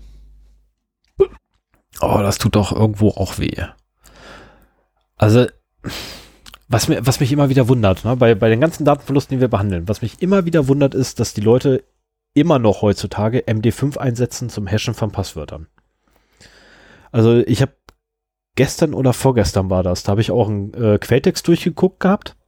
Einfach nur, weil, naja, das war, das war mehr oder weniger so, ich wollte mal wissen, ob ich eventuell raus, rauskriegen kann, wie die das machen. Ihre, ihre Voodoo, die sie da anwenden auf die, äh, auf das Datenpaket, was ich da hatte. Und ich habe nicht rauskriegt, wie sie es machen. Ich habe allerdings dann auch gesehen gehabt, dass die Hashes berechnen mit MD5. Wo ich da auch gedacht habe, warum denn noch MD5-Hashes verwenden? Ich meine, ja, okay, sie sind schnell ohne Ende, keine Frage. MD5-Hash ist schnell, hat allerdings die Problematik, dass MD5 anfällig für Kollisionen ist. Ähm, unter anderem. Äh, und rückwärts rechnen, ja, okay, äh, ein Hashwert kann man nicht rückwärts rechnen, aber man kann zumindest ähm, ein Hashwert ziemlich schnell brutforcen, zumindest MD5 geht. Und dann tauchte halt im Quelltext immer wieder derselbe MD5-Hashwert auf. Und ich hatte so, was ist denn das verdammt? Und habe dann einfach mal, ähm, wobei ich da nicht genau weiß, wie sie das hingekriegt haben. Die haben im MD5, nein, im Quelltext haben sie den MD5-Hashwert des Quelltexts gehabt. Also inklusive dem MD5-Wert da drin, wohlgemerkt. Also das Aha. war interessant. Ja. Die haben quasi geprüft, ob der, äh, ob der Quelltext noch vollständig und unverändert ist, indem sie halt den Hashwert über den gesamten Quelltext erstellt haben und den mit dem hardcodierten Hashwert im Quelltext verglichen haben. Also das, das war echt interessant zu sehen. Ähm, wobei jetzt, wo ich drüber nachdenke, äh, also als ich als ich das vor Augen hatte, bin ich beim Weiten nicht drauf, oder nie, wäre ich nie drauf gekommen, wie zum Teufel die das gemacht haben. Mittlerweile kann ich es mir denken. Ähm, irgendeinen mhm. Hashwert reingeschmissen, den Hashwert berechnen lassen und dann äh, angenähert. Ja, das, ist nee, das geht ja auch nicht, das geht ja auch nicht, das geht ja auch nicht. Verdammt, das kannst, du, also das kannst du, das kannst du im Prinzip machen, zufälligen Hashwert nehmen, äh, Hashwert berechnen, vergleichen. Passt nicht, wieder. Ja, Und dann ist halt die Frage, wie schnell das ist. Und vielleicht ist da der Geschwindigkeitsvorteil von MD5 äh, gegeben. mit Sicherheit, aber das war, also, wie, wie kriegt man denn den Hashwert da rein? Also es Hast ist zumindest, also es das ist zumindest interessant. eine bessere Methode, äh, aus dem Source Code selbst herauszufinden, ob der Source Code unverändert ist, ähm, als das nicht zu machen. Das auf jeden Fall. Aber jetzt, wo ich drüber nachdenke, ist, auch gar nicht, ist auch gar nicht so doof eigentlich. Also ernsthaft, ich habe keine Ahnung, wie man da den Hashwert reinkriegt. Nach, also Ja, nur durch Ausprobieren, denke ich mal. Aber das wäre das wäre zu aufwendig. ist ja krass. Zufallswert, ja. Also sollte jemand eine Ahnung haben, ich finde das auch lustig. Ich fand, ich fand das sehr interessant. Ähm, war, war spaßig zu lesen. Ähm, und mal so, willst du mit den. News weitermachen? Ich kann mit den News erstmal weitermachen, ja? Muss ich nur ein bisschen scrollen hier? Dann hast du noch eine Redepause vor deinem Thema. Ja, dann würde ich sagen, mache ich mit den News weiter. Äh, ich Mhm. habe auch heute nur drei, weil Frosch im Hals und, äh, also ich habe tatsächlich Kratz im Hals, äh, weshalb ich schon den ganzen Tag über am Lakritze essen bin. Ähm, und ich habe ja gleich noch Thema vor mir. Äh, die sind alle mehr oder weniger von gestern und vorgestern, weil alle anderen, die ich hatte, habe ich weggeworfen, weil entweder zu alt oder zu irrelevant geworden oder es wäre einfach zu viel. Ähm, man kennt ja meine News-Section normalerweise so, dass die sehr ausladend wird. Heute nicht. Ähm, das erste ist, Honda bestätigt den Cyberangriff auf ihr Netzwerk. Und zwar ähm, hat es bei Honda Auffälligkeiten gegeben in der Office-Abteilung oder beziehungsweise in deren Office-Segment beim Netzwerk. Und dort haben sie dann tatsächlich eine Schadsoftware gefunden und äh, diese wiederum, das dem Virus total habe ich nicht ganz gerafft. Also scheinbar hat die jemand von Honda aus äh, nach Virus Total hochgeladen und Virus Total hat dann rausgekriegt gehabt, dass diese Software äh, nach einer Domain fragt, die halt im freien Internet nicht vorhanden ist. Ähm, jetzt weiß ich aber nicht, ob es bei Honda intern irgendwie mds.honda.com gibt als Domain. Das kann ja auch sein. Ich meine, ne, bei Volkswagen und bei War, Audi war das etc. der Domain, Domainname? Ja, das war die Domain, die gefragt wurde. Das steht auch im Artikel drin. Also da verrate ich jetzt keine, keine Geheimnisse mit. Und, äh, aber es gibt halt auch Domains, die ähm, halt im freien Internet nicht verfügbar sind, aber innerhalb eines Konzernnetzwerks oder innerhalb eines internen Netzwerks da sind. Und das lässt erstmal darauf schließen, dass es ein Insider-Job war, weil an diese internen Domains kommt man eigentlich nur ran, wenn man da irgendwie Zugang zu hat. Zu diesem Netzwerk oder zumindest irgendjemand kennt, der da Zugang hat.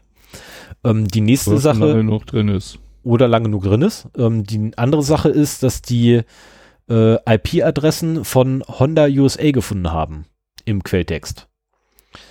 Äh, was auch darauf schließen lässt, dass man da halt vorher schon wusste, was, ähm, also worauf man es abgesehen hat. Das sieht halt alles sehr zielgerichtet aus, sieht nicht danach aus, dass da irgendwie ähm, einer mal aus Versehen äh, ne, so, ein- so ein Drive-by gemacht hat. Äh, nee, halt, ist verkehrt. Falsche Verbrechensart. Ähm, einfach mal so aus Versehen drüber gestolpert ist.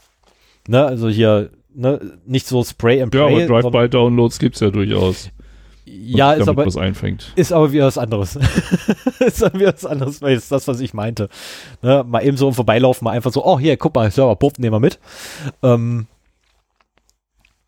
und äh, sie sind halt noch an den Aufräumarbeiten, die auch gar nicht so einfach sind. Ähm, wie auch gleich die nächste News äh, mitteilen wird. Und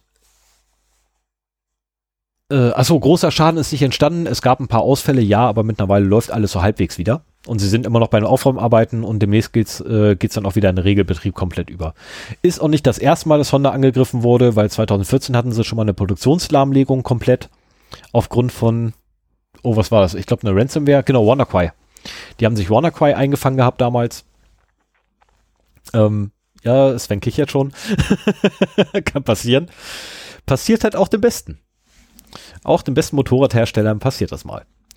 Ähm, dann haben wir den neuen So, an, an Motorräder habe ich gar nicht gedacht. Honda Für sind mich die, ist Honda immer noch in erster Linie ein Autohersteller. ja, für mich ist Honda, für mich ist. Honda der beste Motorradhersteller, weil Honda nämlich tatsächlich sehr viel treibt für Leute mit äh, körperlicher Benachteiligung.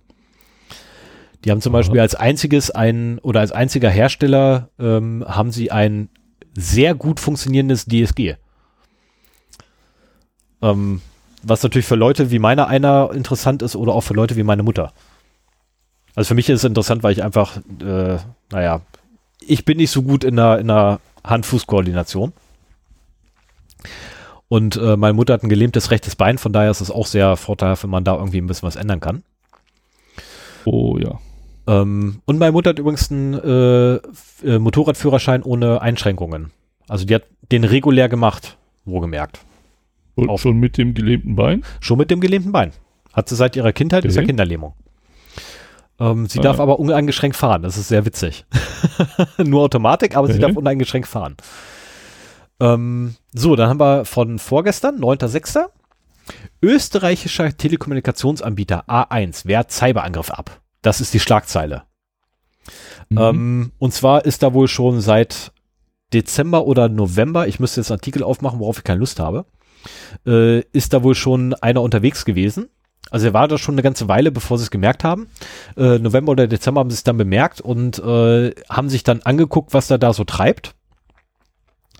Und haben auch festgestellt, okay, der kartografiert immer noch unser Netzwerk und guckt halt nach, wo er, wo er irgendwie langkommen kann. Zu dem Zeitpunkt, laut Artikel, waren allerdings ähm, schon externe äh, Berater mit bei und äh, haben da tatkräftig unterstützt und es sollen wohl bis zu 100 Leute bereits dem Angreifer äh, über die Schulter geguckt haben, während er sich da im Netzwerk bewegt hat.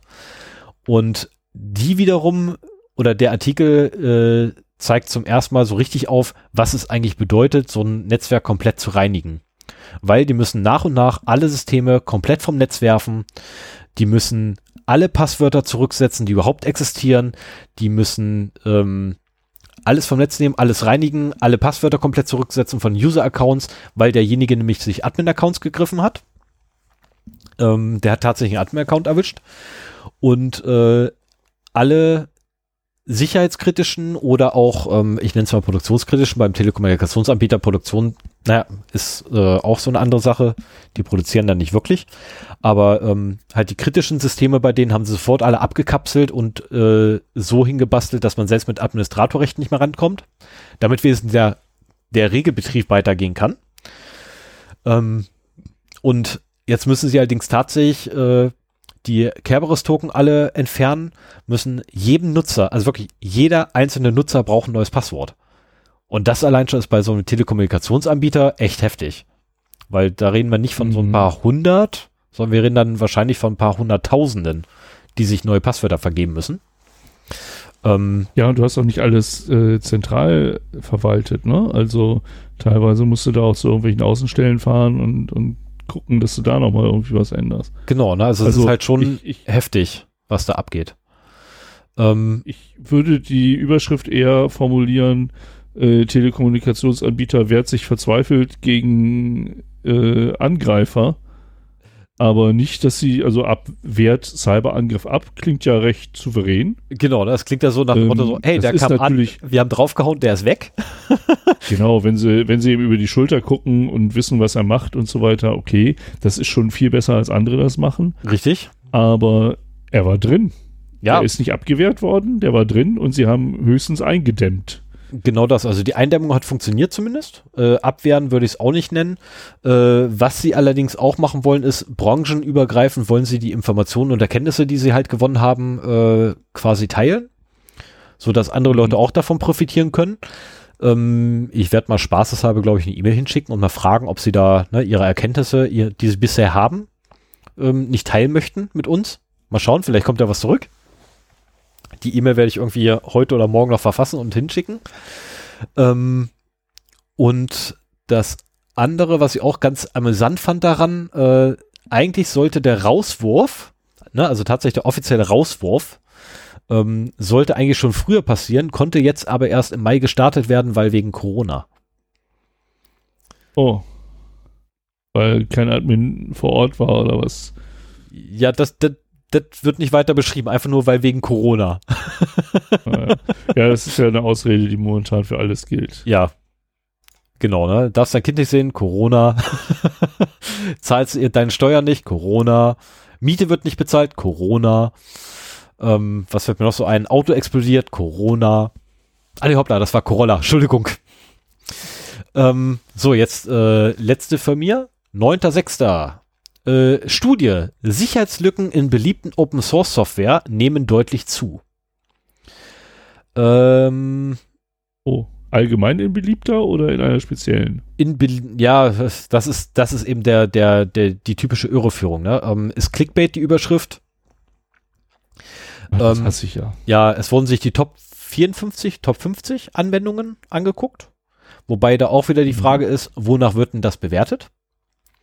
Und äh, da hat sich wohl die Zahl von 2018 bis 2019 mal ebenso verdoppelt. Ähm, die CVEs kommen teilweise, ähm, also in, in krassen Fällen, bis zu 200 Tage zu spät. Äh, was wirklich krass ist. Also 200 Tage erst nachdem die Lücke bekannt wird, ähm, gibt es ein CVE dafür. Das finde ich schon ein bisschen heftig, weil das gibt natürlich sehr viel Zeit, da irgendwie bösen Leuten was zu tun, wenn sie von der Lücke Kenntnis haben. Ähm, und meistens ist es auch so, wenn ein CVE rauskommt, dann ist ja die Lösung noch nicht so wirklich verbreitet. Ähm, die muss auch dann erstmal noch verbreitet werden mit Patches und äh, wenn du gerade Open Source Projekte hast, die meistens noch irgendwo eingebunden sind. Ähm, Jenkins zum Beispiel wird auch mit aufgeführt, haben sie auch mit angeguckt gehabt. Ähm, und äh, Drupal, glaube ich, haben sie raus. Ne, Drupal haben sie mit drin, WordPress haben sie rausgenommen. Äh, Drupal ist allerdings auch gar nicht mal ganz so toll von ihren Leistungen da, was die Security angeht, oder okay, was den Security Code angeht, oder die Code Security angeht. Ähm, laut, wohlgemerkt, laut dieser Studie. Woran machen Sie denn fest, dass die CVEs zu spät kommen? Ist das so, äh, ähm, wann es submitted wurde und wann es veröffentlicht wurde? Ja, erstes Bekanntwerden einer Lücke bis hin zu äh, Veröffentlichung CVE. Und da vergehen teilweise oh, okay. bis zu 200 Tage. Ne, das ist, wenn man oh, so denkt. Und das so, Bekanntwerden der Lücke heißt ja nicht, dass es davor nicht schon ausgenutzt worden ist. Richtig. Ne, das ist ja immer so die Gefahr dabei. Ne, was also bedeutet das so 200 plus minus ein Tag, die die Lücke aus, potenziell ausgenutzt wurde? Das ist ein Dreivierteljahr, ähm, ein Zweidritteljahr. Ich wollte sagen, das ist fast ein Jahr. Ne, das ist so. Ja, zwei ähm, Drittel halt. Ja, ich, ich würde einfach sagen, das ist fast ein Jahr. Ähm, ja, aber überleg mal das Zeitfenster, in dem sowas ausgenutzt werden kann. Also von erstmal öffentlich bekannt werden bis CVE fertig äh, dauert 240 Tage. Davor eine unbekannte Zeit, die die Lücke schon existiert, ausgenutzt werden kann, aber nicht bekannt ist. Und dahinter nochmal eine unbekannte Zeit, bis äh, auch das unter Umständen halt durch Vulnerability Scanners erfasst wird. Ja, nicht nur das, du musst also ja dann noch die, die, die nehmen ja auch sich nur die CVEs vor und, und, und testen dagegen. Richtig, und dann hast du auch noch die, die Patches, die eingespielt werden müssen von den Admins. Dann hast du mhm. eventuell sehr konservative Admins, die sagen, never change a running system. Äh, die selbst bei Sicherheitsupdates ähm, dann so sagen so, ja, wir warten nicht lieber nochmal einen Monat. Oder also ich zwei, würde einfach drei. bei solchen Sachen sagen, so, dass das sind ein bis zwei Jahre, die man so eine Lücke ausnutzen kann, bis sie dann halt wirklich überall ja. oder in den in vielen Fällen geschlossen ist. Es wird immer ein paar geben, die, äh, die halt das nicht schließen, aber ähm, bis halt weitestgehend geschlossen ist, hast du halt ein bis zwei Jahre Zeit. Ja. Das stimmt, ja. Damit könntest du recht haben mit dieser Vermutung. Ähm, aber die, also ich empfehle, den Artikel einmal zu lesen weil auch die Zahlen sind sehr, also ja, ich, ich, ich weiß nicht, wie ich das bewerten soll. Also 2018 waren es N äh, CVEs, in 2019 sind es N mal 2 CVEs, deswegen verdoppelt sich die Zahl der Sicherheitslücken in den Open Source Software. Das ist so, so nicht der ganz. Gefundenen, ja, aber nicht der Sicherheitslücken. Genau, ne, also das ist so, so, da passt Kann doch auch einfach nicht. sein, dass mehr Leute drauf gucken. Ne? Äh, ja, da, da gehe ich sowieso mal von aus. Ähm, ich empfehle einfach auch mal die Studie selber zu lesen, weil die ist auch ganz lesenswert, äh, weil sie eben genau mit diesen Zahlen vor allem und wie sie sie erheben, äh, so ein paar Mängel haben. Aus meiner Sicht zumindest. Da können auch gerne andere Leute das mal bewerten, hätte ich kein Problem mit. Ähm, wenn ihr sie lesen wollt, bitte, äh, ist ja mit verlinkt in dem Artikel. Äh, oder der Artikel verlinkt sie und dann könnt ihr gerne mal selber reingucken und mal sagen, was ihr von haltet. Ähm, aber aus meiner Warte passt irgendwie die Aussage des Artikels nicht zu dem, was der Arti äh, was die Studie hergibt. Mhm. Also da muss man schon so ein bisschen um die Ecke quasi denken oder halt Zahlen verdrehen. Das, das ja, sieht man ja öfter, auch wenn man äh, aufmerksamer Hörer von MINT ist, dass da irgendwie die Interpretation der Presse ähm, nicht unbedingt immer zu dem inhaltlichen Fazit äh, eines Wissenschaftlers passt. Genau, was allerdings äh, auch aus der Studie rauszuziehen ist, ist halt einfach, dass äh, Open Source Software mittlerweile ein gefundenes Fressen ist für Leute, die gezielt nach Sicherheitslücken suchen. Und äh, ja, da ist es dann auch nicht verwunderlich, dass halt in den Top 50 auch die meisten gefunden werden. Weil alles darunter macht keinen Spaß, weil, oder bringt keinen großen Mehrwert mehr, weil unter den Top 50 ist da einfach die Userbase dann so, ja, wobei so gering ist auch noch nicht darunter, aber sagen wir unter den Top 1000, also niedriger als die Top 1000, macht es halt keinen Sinn mehr irgendwie zu gucken, weil da hast du nicht mehr so große Userbase. Du willst ja unter Umständen auch einfach, äh, wenn du einen Exploit gefunden hast, den auf breiter Basis auch einsetzen können. Ne? Das ist genau. ja meistens nicht so, dass du jetzt für was eine spezielle Firma was suchst, sondern halt dann eher so für Spray-and-Pray-Attacken. Genau. Genau. Das, so. das ist auch so eine schöne Diskussion, die ich immer wieder mit meinem Vater habe. Ne, dann immer, so, der letztens nicht einsah, warum er denn seine Festplatten verschlüsseln sollte, äh, ohne Worte. Naja, was soll's. das ist, das ist, glaube ich, ein Thema für eine andere Sendung, wenn er sich auch wehren kann. So, so. Ich mal, übernehme ich mal. Ach so, ja, stimmt. Ja, du hast ah. auch noch welche. ja, ja. Ich habe heute in den News eigentlich ein großes Thema, das in meinen Augen auch so die Aufregerspalten bei Heise und anderen äh, belegt hat. Äh, und ein kleines Schmankerl zum Schluss. Das Aufregerthema ist, dass am 24.05.2020 berichtet wurde, dass äh, eBay lokale Portscans auf den Rechnern der Besucher macht. Die Aussage stimmt nicht ganz. Ja, ja, da kommen wir ja noch zu. Ähm, auf jeden Fall wurde halt berichtet, dass aufgefallen ist, ähm, wenn du eBay.com besuchst, kann es sein, das wird nicht bei allen gemacht, aber bei einigen, äh, dass dein lokaler Rechner über, ich glaube, 14 verschiedene Ports, ja genau, 14 waren es, äh, gescannt wird. Und äh, das ist, äh, diese Ports gehören vor allen Dingen zu Remote Access Tools, äh, Remote Support Tools, ähm, wie Windows Remote Desktop, VNC, TeamViewer, Emmy Admin, den kenne ich nicht. Und noch ein paar mehr.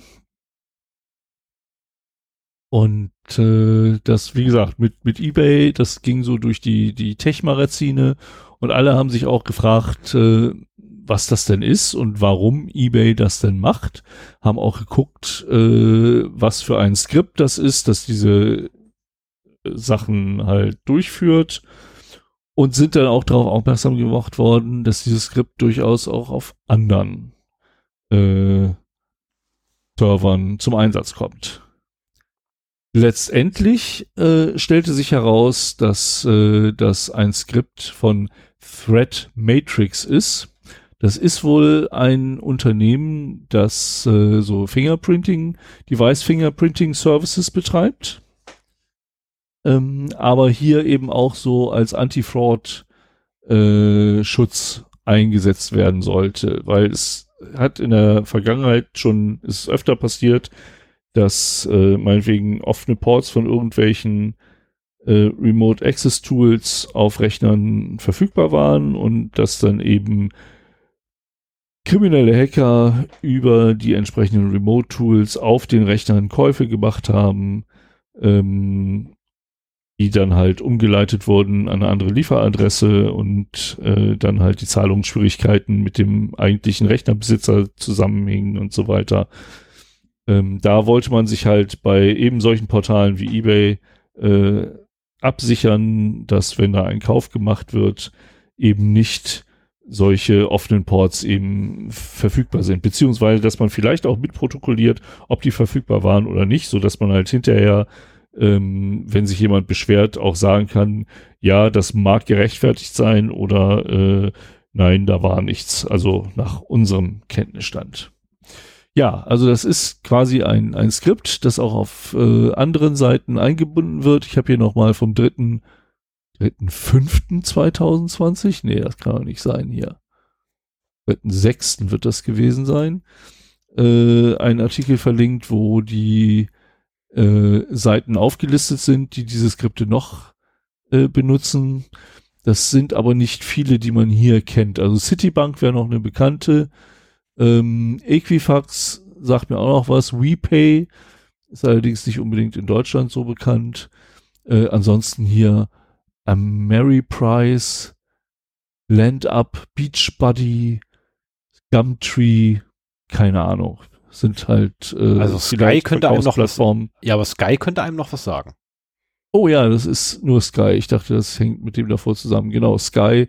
Also alles, äh, wo halt äh, Käufe getätigt werden können, sind anscheinend so die Kunden davon.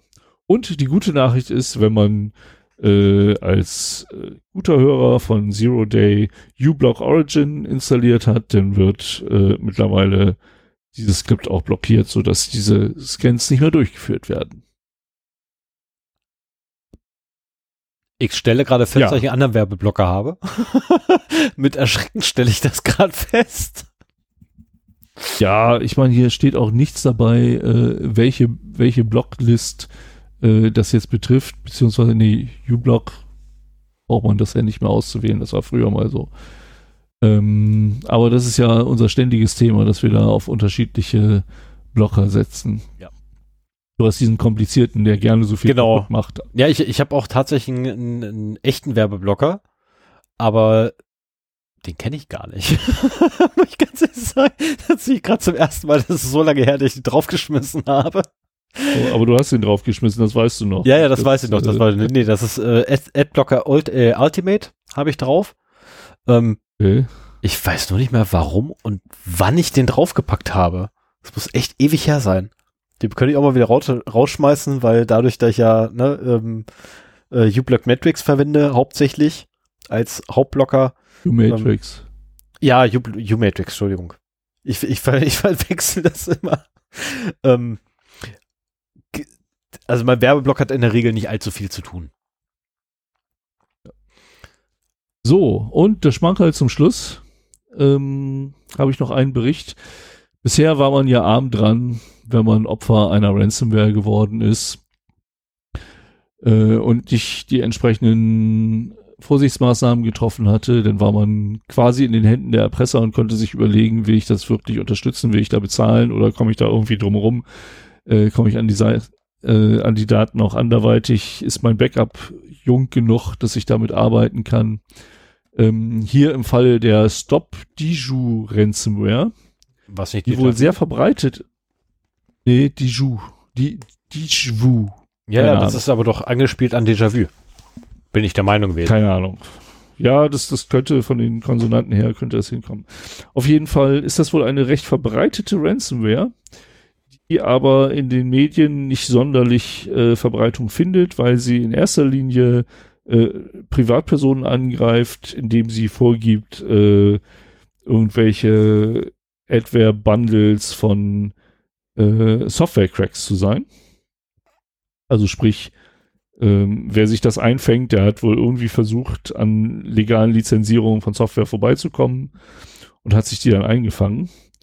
Ähm, jetzt ist es aber so, dass wenn die auch versuchen, an der bezahlten äh, Entschlüsselung dieser Daten vorbeizukommen, indem sie ein, eine vermeintliche Entschlüsselungssoftware aus dem Internet runterladen, die extra dafür angeboten wird, dann haben sie das große Pech, dass ihre verschlüsselten Daten nochmal verschlüsselt werden und sie erstmal den einen Ransomware-Anbieter bezahlen müssen um dann die Möglichkeit zu bekommen, den, den ursprünglichen Ransomware-Anbieter zu bezahlen, um alles wiederherstellen zu können. Ich fand das so böse. Also ich finde ja Ransomware schon, schon fies so vom, von dem Gedanken und alles, was da so dazukommt mit dem aktuell Veröffentlichen von Daten oder sowas. Aber dass da jemand einen vermeintlich kostenlosen äh, Decryptor für einen Ransomware anbietet, die dann aber das Ganze nochmal verschlüsselt und dich in die Hände noch eines zweiten Ransomware-Erpressers äh, treibt, finde ich extrem perfide. Trotzdem konnte ich mir irgendwie ein, ein Lächeln beim Lesen nicht verkneifen, muss ich sagen.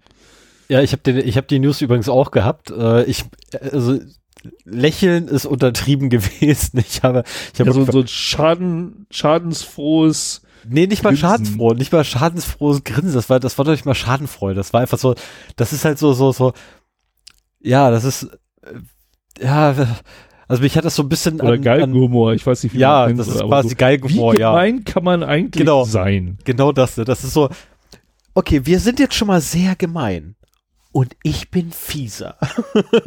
genau. ne, das ist so, so, also das war echt fies. Also das hat mich so ein bisschen auch irgendwie erinnert, so eine Million Dollar. also kann man jetzt nicht sehen, äh, äh, das sollte ja der Frage von Austin Powers, Powers sein, ja, Dok, Doktor, Doktor, wie heißt der? Ah ja. Äh, Doktor. Keine Ahnung, nie gesehen. Das ist eine Art Film, die ich nicht lustig finde. Dr. Evil, Dr. Evil. So, und an dem musste ich halt tatsächlich denken, während ich den Artikel gelesen hatte. Also, nee, ne, ist nicht euer. Das ist echt fies. ja, allerdings. So, dann hau mal rein. Deine, deine Notizen zum heutigen Thema sind ja extrem übersichtlich. Ja, die sind sehr kurz. Ne? Das ist einmal so ähm, Anbindung, maximal Datenrate, maximal Spannung, Stromversorgung, äh, Stromstärke, Leistung, das Ganze ja, mal zwei. Mal. Okay, ähm, das heutige Thema. Äh, es gibt die, die, die, also so einen richtigen Namen dafür habe ich immer noch nicht gefunden. Also wenn dir irgendwie ein guter Name dafür einfällt, ähm, ich bin für alles offen. Ähm, ja, ich höre es mir erstmal an. Die ja, Leute, die es jetzt hören, die wissen ja schon, wie es heißt, weil da Genau, ihr könnt das ja lesen. Ihr könnt das ja lesen. Das steht da dann bereits auch vor allem in den Shownotes. Vielleicht, soll, vielleicht sollten wir es erst veröffentlichen, dann im Podcatcher gucken, wie es heißt und dann reinschreiben. Nee, das geht nicht. Das ist so ähnlich wie das MD5-Problem in deinem Source Code. Ja. Also, ähm, und zwar äh, hatte ich eine schöne Diskussion gehabt mit einem, äh, ich möchte jetzt nicht sagen Apple-Jünger, weil das falsch ist. Ähm, aber mit jemandem, der halt sehr viel mit Videobearbeitung und Audiobearbeitung und ja ne, Medien rummachte. Und der halt auf die wunderbare Schnittstelle Thunderbolt einfach schwört. Woraufhin ich dann sagte, ja, aber USB 3 hat er auch gut nachgelegt und auch aufgeholt. Woraufhin sagte, ja, ähm, wenn du Thunderbolt 2 dir anguckst, hast du recht. Ich rede hier aber von 3. Ähm, und jetzt ist dieser jemand auch technisch wirklich tief in der Materie drin. Es ist, wie gesagt, ich möchte nicht als Apple-Jünger bezeichnen, weil es ist verkehrt. Der hat da zwei, äh, zwei PCs auch rumstehen, zwei normale, einen mit Windows, einen mit Linux. Ne, aus diversesten Gründen und halt auch sein Mac und sein Mac ist eigentlich sein Hauptrechner und die anderen beiden sind als äh, Arbeits- und Nutz, äh, Nutztiere da. Und ähm, jeweils entspannt sich da eine Diskussion wo dann unter anderem äh, wir dann herausgearbeitet haben in unserer Diskussion, das war wirklich so eine, so eine, also das war echt mal eine schöne Diskussion, ne, die so abgelaufen ist, dass man einfach nur ähm, Wissen ausgetauscht hat, drüber nachgedacht hat und dann dem anderen wieder Impulse gegeben hat zum Nachdenken oder Nachgucken. Ähm, ging über ein paar Stunden die Diskussion.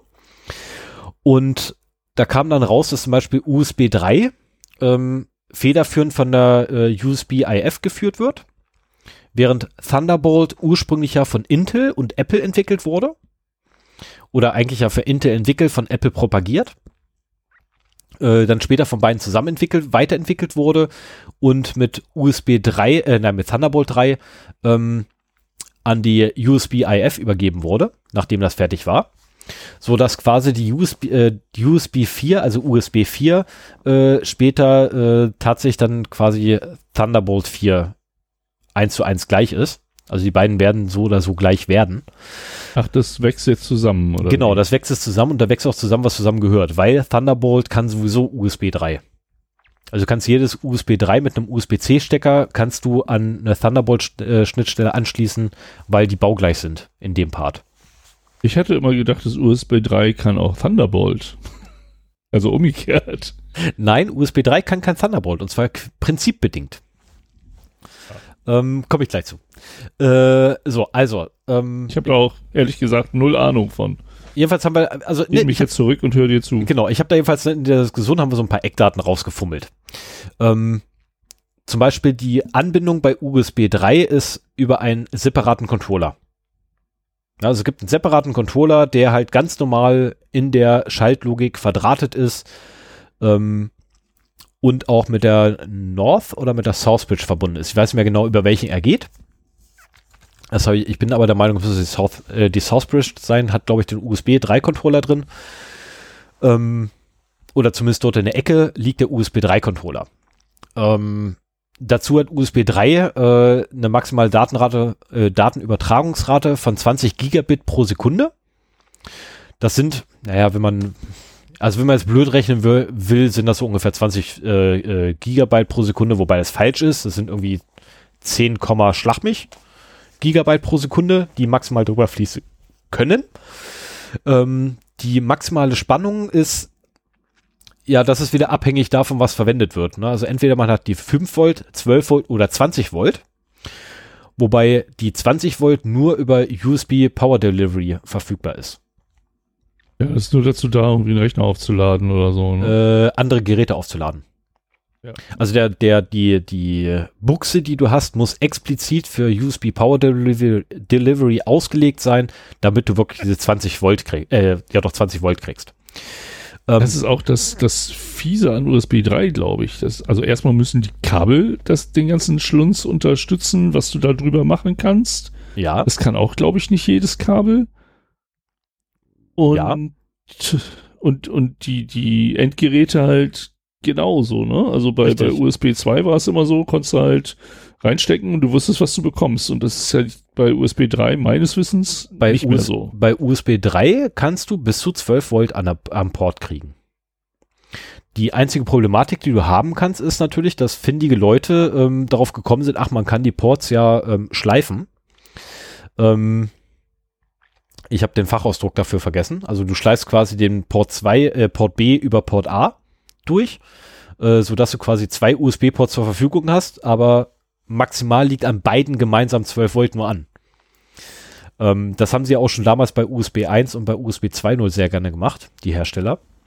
Äh, vorzugsweise bei irgendwie ähm, Gehäusen, die irgendwie vorne nochmal so vier, vier bis sechs äh, USB-Ports hatten. Da war in der Regel mindestens die Hälfte davon durchgeschliffen. Ähm, das war so, so eine Art USB-Hub dann, oder? Genau, genau, ne? Was halt aber auch daran liegt, dass USB genau dafür äh, ausgelegt war, auch dass du halt äh, Chains bilden kannst. Mhm. Weil ein USB-Port kann laut Theorie kann ein USB-Port mindestens 250 Geräte verwalten. Nee, max maximal 250 Geräte verwalten. Ähm, die anderen fünf, die du zur Verfügung hättest, ähm, ja, die brauchst du allein schon um äh, für die Anbindung. Das geht gar nicht anders. Ja gut, aber das, da reden wir jetzt quasi über die Daten, Verbindung, also datenmäßig können sie das verwalten. Genau. Es war nie geplant, irgendwie mit, also mit einem USB-Anschluss 250 Geräte zu betreiben, was den Stro die Stromversorgung angeht. Genau. Also an, an einem USB-Port könntest du rein von der Theorie her 250 Geräte betreiben oder nutzen, nutzen, aber nicht betreiben. Mhm. So rum ist, glaube ich, richtiger. Ähm, die maximale Stromstärke ist 5 Ampere. Äh, und damit hast du natürlich eine maximale Leistung von 100 Watt, wenn es denn über USB Power Delivery kommt. Dann kannst du tatsächlich 100 Watt aus einer kleinen Buchse ziehen, ähm, was echt nicht wenig ist. Also. Nee, also USB. Das, wir sind ja bei USB 3. 2. Ja, ja, bei USB 2 ist das immer noch so, dass eigentlich von der Spezifikation her nur 0,5 Ampere sind. Genau. Genau. Also und äh, da hast du ja schon Schnellladen, wenn du ein oder, oder vielleicht sogar zwei, manchmal 2,2 Ampere da dran hast. Also wenn du 5 Volt mal 2 Ampere, also 10 Watt, sind dann schon richtig Power über einen USB, ja. über einen alten USB-Ausgang. Und hier hast du halt mal eben verzehnfacht. Richtig. Wobei, äh, wie gesagt, also die, die 100 Watt kriegst du eh nur bei USB Power Delivery. Ne, weil du brauchst halt tatsächlich die ja. 20 Volt bei 5 Ampere dafür. Ähm, während du, wenn du ein USB 2 Gerät anschließt, äh, da kommt übrigens die 5 Volt her, äh, kriegst du auch nur deine 500 Milliampere. Bei einem USB 3 Gerät, wenn du das anschließt, kriegst du dann deine ähm, 5 Ampere bei entweder 5 oder bei 12 Volt, je nachdem, was das Gerät auch sagt oder äh, welche Art von USB 3 es ist. Weil wir haben ja nicht nur 3.0, wir haben auch 3.1 und wir haben C. Und USB-C ist 3.2. Jetzt wird's kompliziert bei USB. Mhm. Thunderbolt ist einfacher. Also Thunderbolt ist da tatsächlich einfacher, weil USB-C ist übrigens nur der Stecker. Und die Buchse. Ja. Mehr hat sich da gar nicht geändert. Deswegen ist USB-C gleich USB 3.2 oder 3.2. Ähm, während USB 3 und 3.1 sind hier diese, diese blauen äh, USB, Standard USB-A-Ports, die man so kennt. Ne, wo man mit seinem Standard USB-Stecker dran geht. Ähm, hat meistens so, so einen blauen Ding sie. Äh, nee, das ist 3.0, das ist 3.0. 3.1 ist äh, der mit dem Aufbau. 3.1 ist der mit dem Aufbau, genau, das war das. Also es gibt tatsächlich einen eigenen ähm, Stecker dafür. Und äh, die Dreierreihe ist allerdings komplett ineinander kompatibel. So, Thunderbolt ist da ein bisschen einfacher gewesen.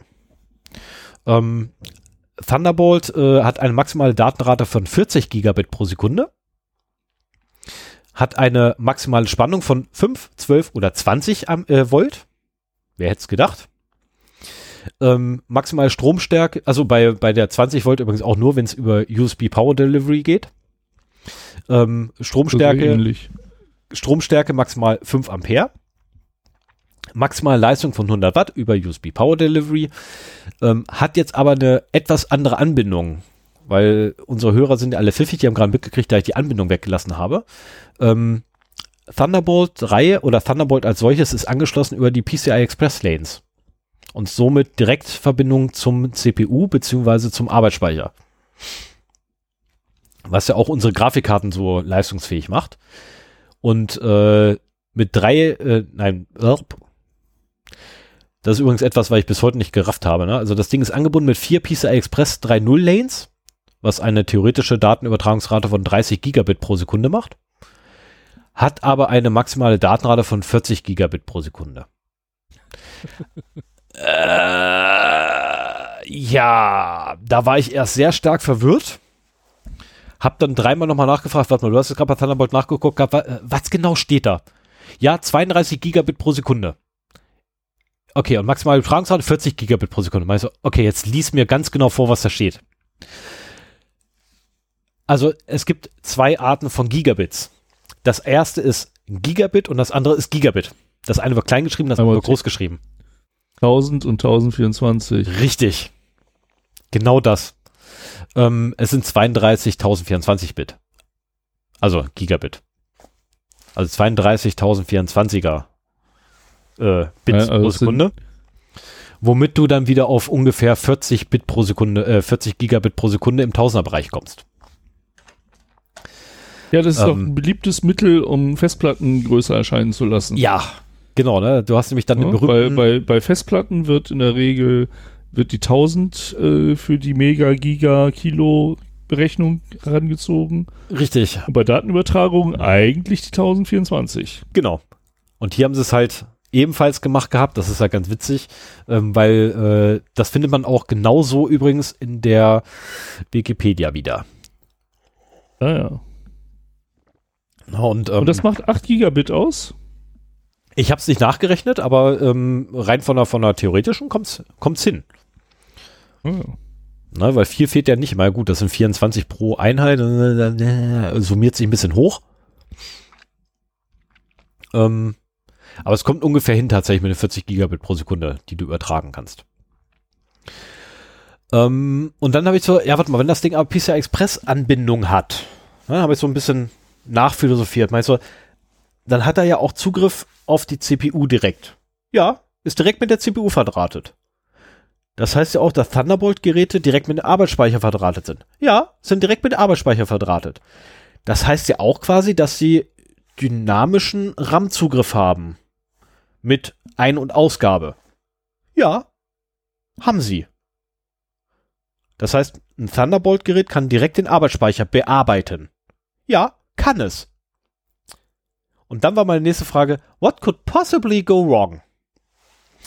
Aber ähm, ist das nicht ein Punkt, der schon bei USB zum Tragen kam? Nein, weil USB keinen direkten Zugriff auf den Arbeitsspeicher und keinen direkten Zugriff auf die CPU zulässt. Was war denn das? Bei irgendeiner unserer Folgen habe ich das schon mal gehört und ich dachte, das wäre nicht Thunderbolt gewesen. So, und jetzt kommt das zum Tragen, was ich da drunter geschrieben habe, unter dem bisschen an Vorbereitung, was Sven sieht. Ähm, nämlich Notepad aufmachen. Ähm, Björ, oh Gott, ich kann den Namen nicht aussprechen. es tut mir furchtbar leid, ich kann den Namen auch nicht aussprechen, aber da er es so angibt, muss ich ihn so zitieren. Moment, das muss ich Notepad wieder minimieren, damit ich meine alte Ansicht kriege.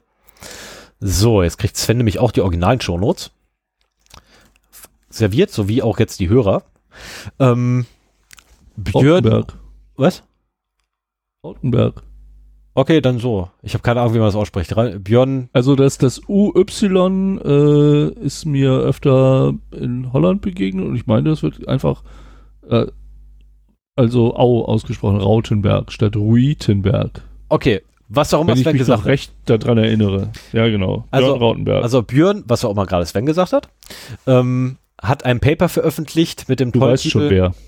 Genau, du weißt schon wer. Hat ein äh, Paper veröffentlicht mit dem wundervollen Namen Breaking Thunderbolt Protocol Security Vulnerability Report 2020. Ähm, und das Schöne an dem ist eigentlich, äh, gleich so der, der, ähm, ja, so der, ich glaube, der erste Satz sogar, ne, zwei sogar. Die ersten zwei Sätze davon sind einfach wunderschön. Thunderbolt is a high bandwidth interconnect promoted by Intel and included in laptop, desktops and other systems. Okay, soweit ist er gut. Being PCI Express based, Thunderbolt devices possess direct memory access enabled I.O. Ja, ähm, was kann da schon schiefgehen, wenn wir ein externes Gerät schreibenden und lesenden Zugriff auf unseren Arbeitsspeicher gewähren? Ähm, ja, in diesem Paper präsentiert er nun Thunderspy. Thunderspy ist eine Serie von Angriffen, ähm, die so ziemlich jede Sicherheits- ähm, oder jede Hauptsicherheit, äh, äh, äh, Main, äh, Primary Security Claim, ähm, Behauptung, ähm, jede Haupt, Hauptsicherheitsbehauptung ähm, für Thunderbolt 1, 2 und 3 einfach mal umgeht oder bricht. Ähm, und sie haben letztendlich sieben Sachen gefunden, die es tatsächlich in sich haben. Ähm, inadäquate Firmware-Verifikation, ähm, ist nur so der Anfang der, des Ganzen. Ähm, das Ganze hat natürlich eine Firmware drauf, der Chip, der drauf ist, und auch die Geräte haben eine Firmware. Und diese Firmware wird halt nicht ordnungsgemäß verifiziert. Ähm, dann haben von welchem? Also von dem angeschlossenen Gerät oder von dem Controller? Beides. Beides. Das ist das Problem dabei. Also du hast ja das BIOS, ne? Du hast ja dein, dein BIOS letztendlich oder mhm. was immer du auf dem Mainboard hast, ne? Um halt deine Peripherie anzusprechen. Entweder hast du BIOS oder UEFI. Ähm, und da allein schon wird die Firmware nicht, nicht verifiziert. Also da geht der ganze Problem eigentlich los. Ne? Du kannst einen Rechner hochfahren und ja, die Firmware kann Murks sein und er macht es trotzdem. Ähm, dann hast du eine schwache äh, Weak Device Authentication Scheme. Ähm, schwache Geräteauthentifizierung. Authentication? Doch, ja. Müsste das sein, ja. Ähm, ja, ja. Also sprich, ähm, die Art und Weise, wie Geräte äh, authentifiziert werden, ähm, ist halt, naja, nicht gerade ganz so stark, wie es immer propagiert wurde. Dann ähm, die Benutzung von unauthentifizierten unauthentifizierten äh, Geräte Metadaten. Ähm, die konnte er einfach durchiterieren, bis es gepasst hat. Ähm, dann haben sie eine, äh, eine Downgrade-Attack gefunden, womit sie quasi dann Sicherheitslücken aus Thunderbolt 2 und 1 benutzen konnten. Ähm, dann haben sie ähm, Use of Unauthenticated Controller Configurations. Mhm. Äh, also letztendlich, ähm, ich nenne es mal arbiträre Controller-Konfiguration konnten sie verwenden. Behaupte ich jetzt einfach. Ähm, wer das Paper liest, wird feststellen, dass das so nicht ganz richtig ist. Ähm, die waren schon gültig, die äh, Konfiguration, aber sie wurden halt nicht authentifiziert, ordnungsgemäß, weshalb man da halt äh, quasi andere unterjubeln konnte, um damit Schwachsinn zu treiben oder böse Sachen zu treiben, wie beispielsweise Sicherheitsmaßnahmen komplett abschalten. Ähm, das SPI Flash Interface äh, hat auch nochmal Defi Deficiencies, ähm, Benachteiligung, nee, äh, Mängel. Und no, no Thunderbolt Security on Bootcamp. Und Da hatte ich das Problem gehabt, dass ich erstmal nicht wusste, was zum Teufel Bootcamp ist. Ich habe es dann mitgekriegt, gehabt, dass Bootcamp so ein Mac-Ding sein muss. Das ist zumindest das, was ich mir jetzt rausgetüftet habe.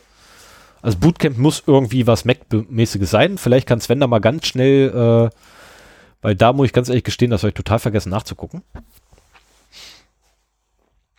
Und äh, ich meine, dass das irgendwas mit Windows auf dem Mac zu tun hat oder so. Ja, irgendwas war da. Bootcamp ist ein auf dem Mac vorinstalliertes Dienstprogramm, mit dem du zwischen Mac OS und Windows wechseln kannst. Ja, ja. genau. So war das. Also quasi deren Hyper-V.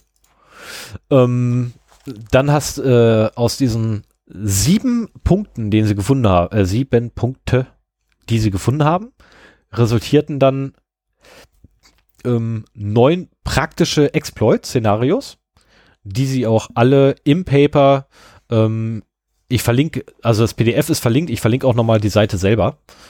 Ähm, also Exploit Chains, die du denn nutzt, um genau damit einen bestimmten Angriff fahren zu können. Genau das. Und ähm, ein Evil Mate, logischerweise war ja damals schon immer, haben alle nach einem Evil Mate geguckt, weil du eben schreibenden Zugriff auf den Arbeitsspeicher hattest.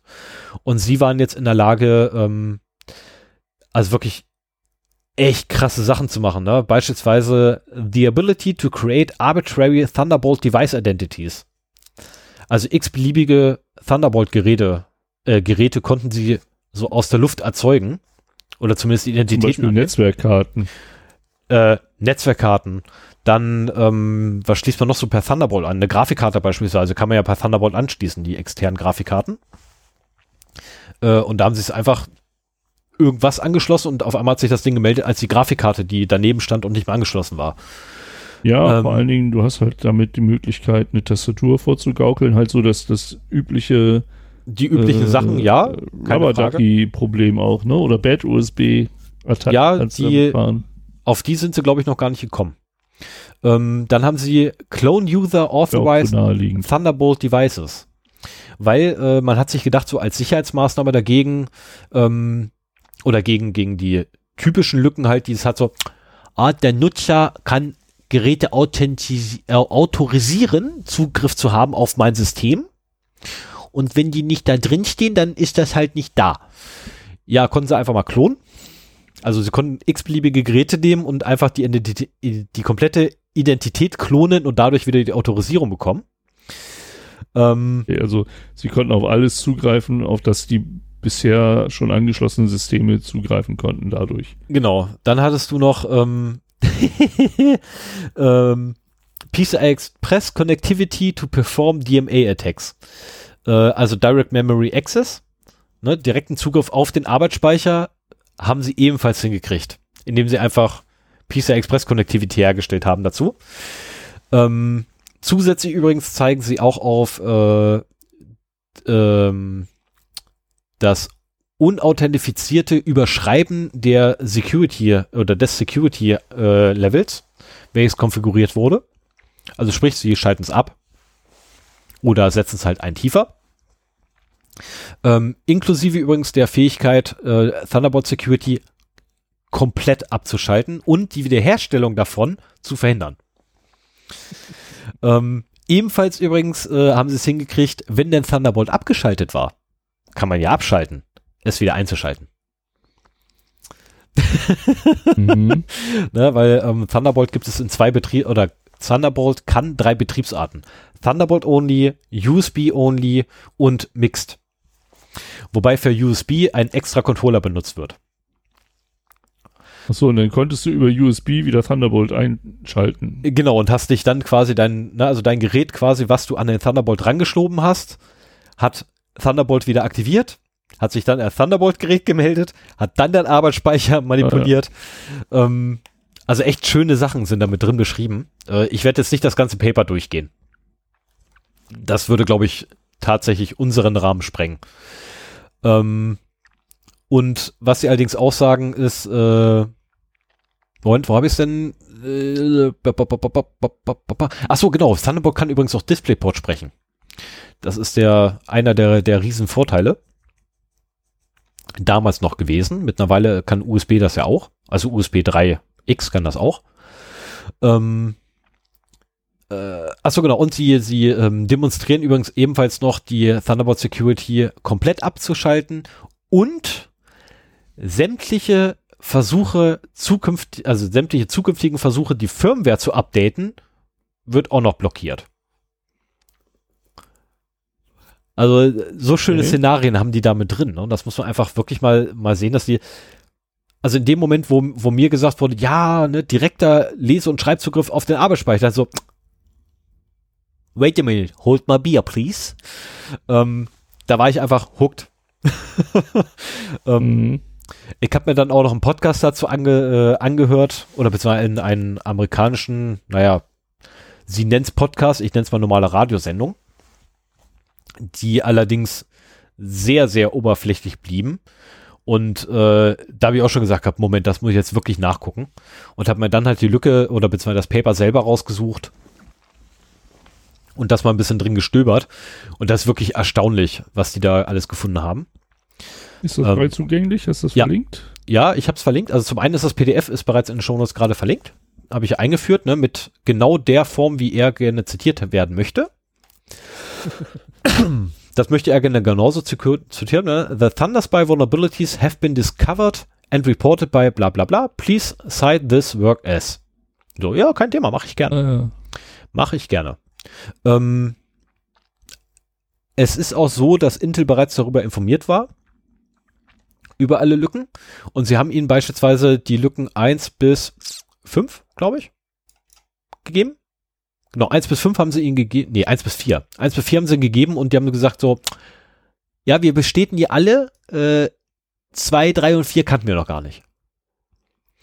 Ähm, dann haben sie 5, 6, 7 hingereicht, so, keine Reaktion erstmal. Wo sie denken, okay, das war dir wohl auch nicht bewusst. Ähm,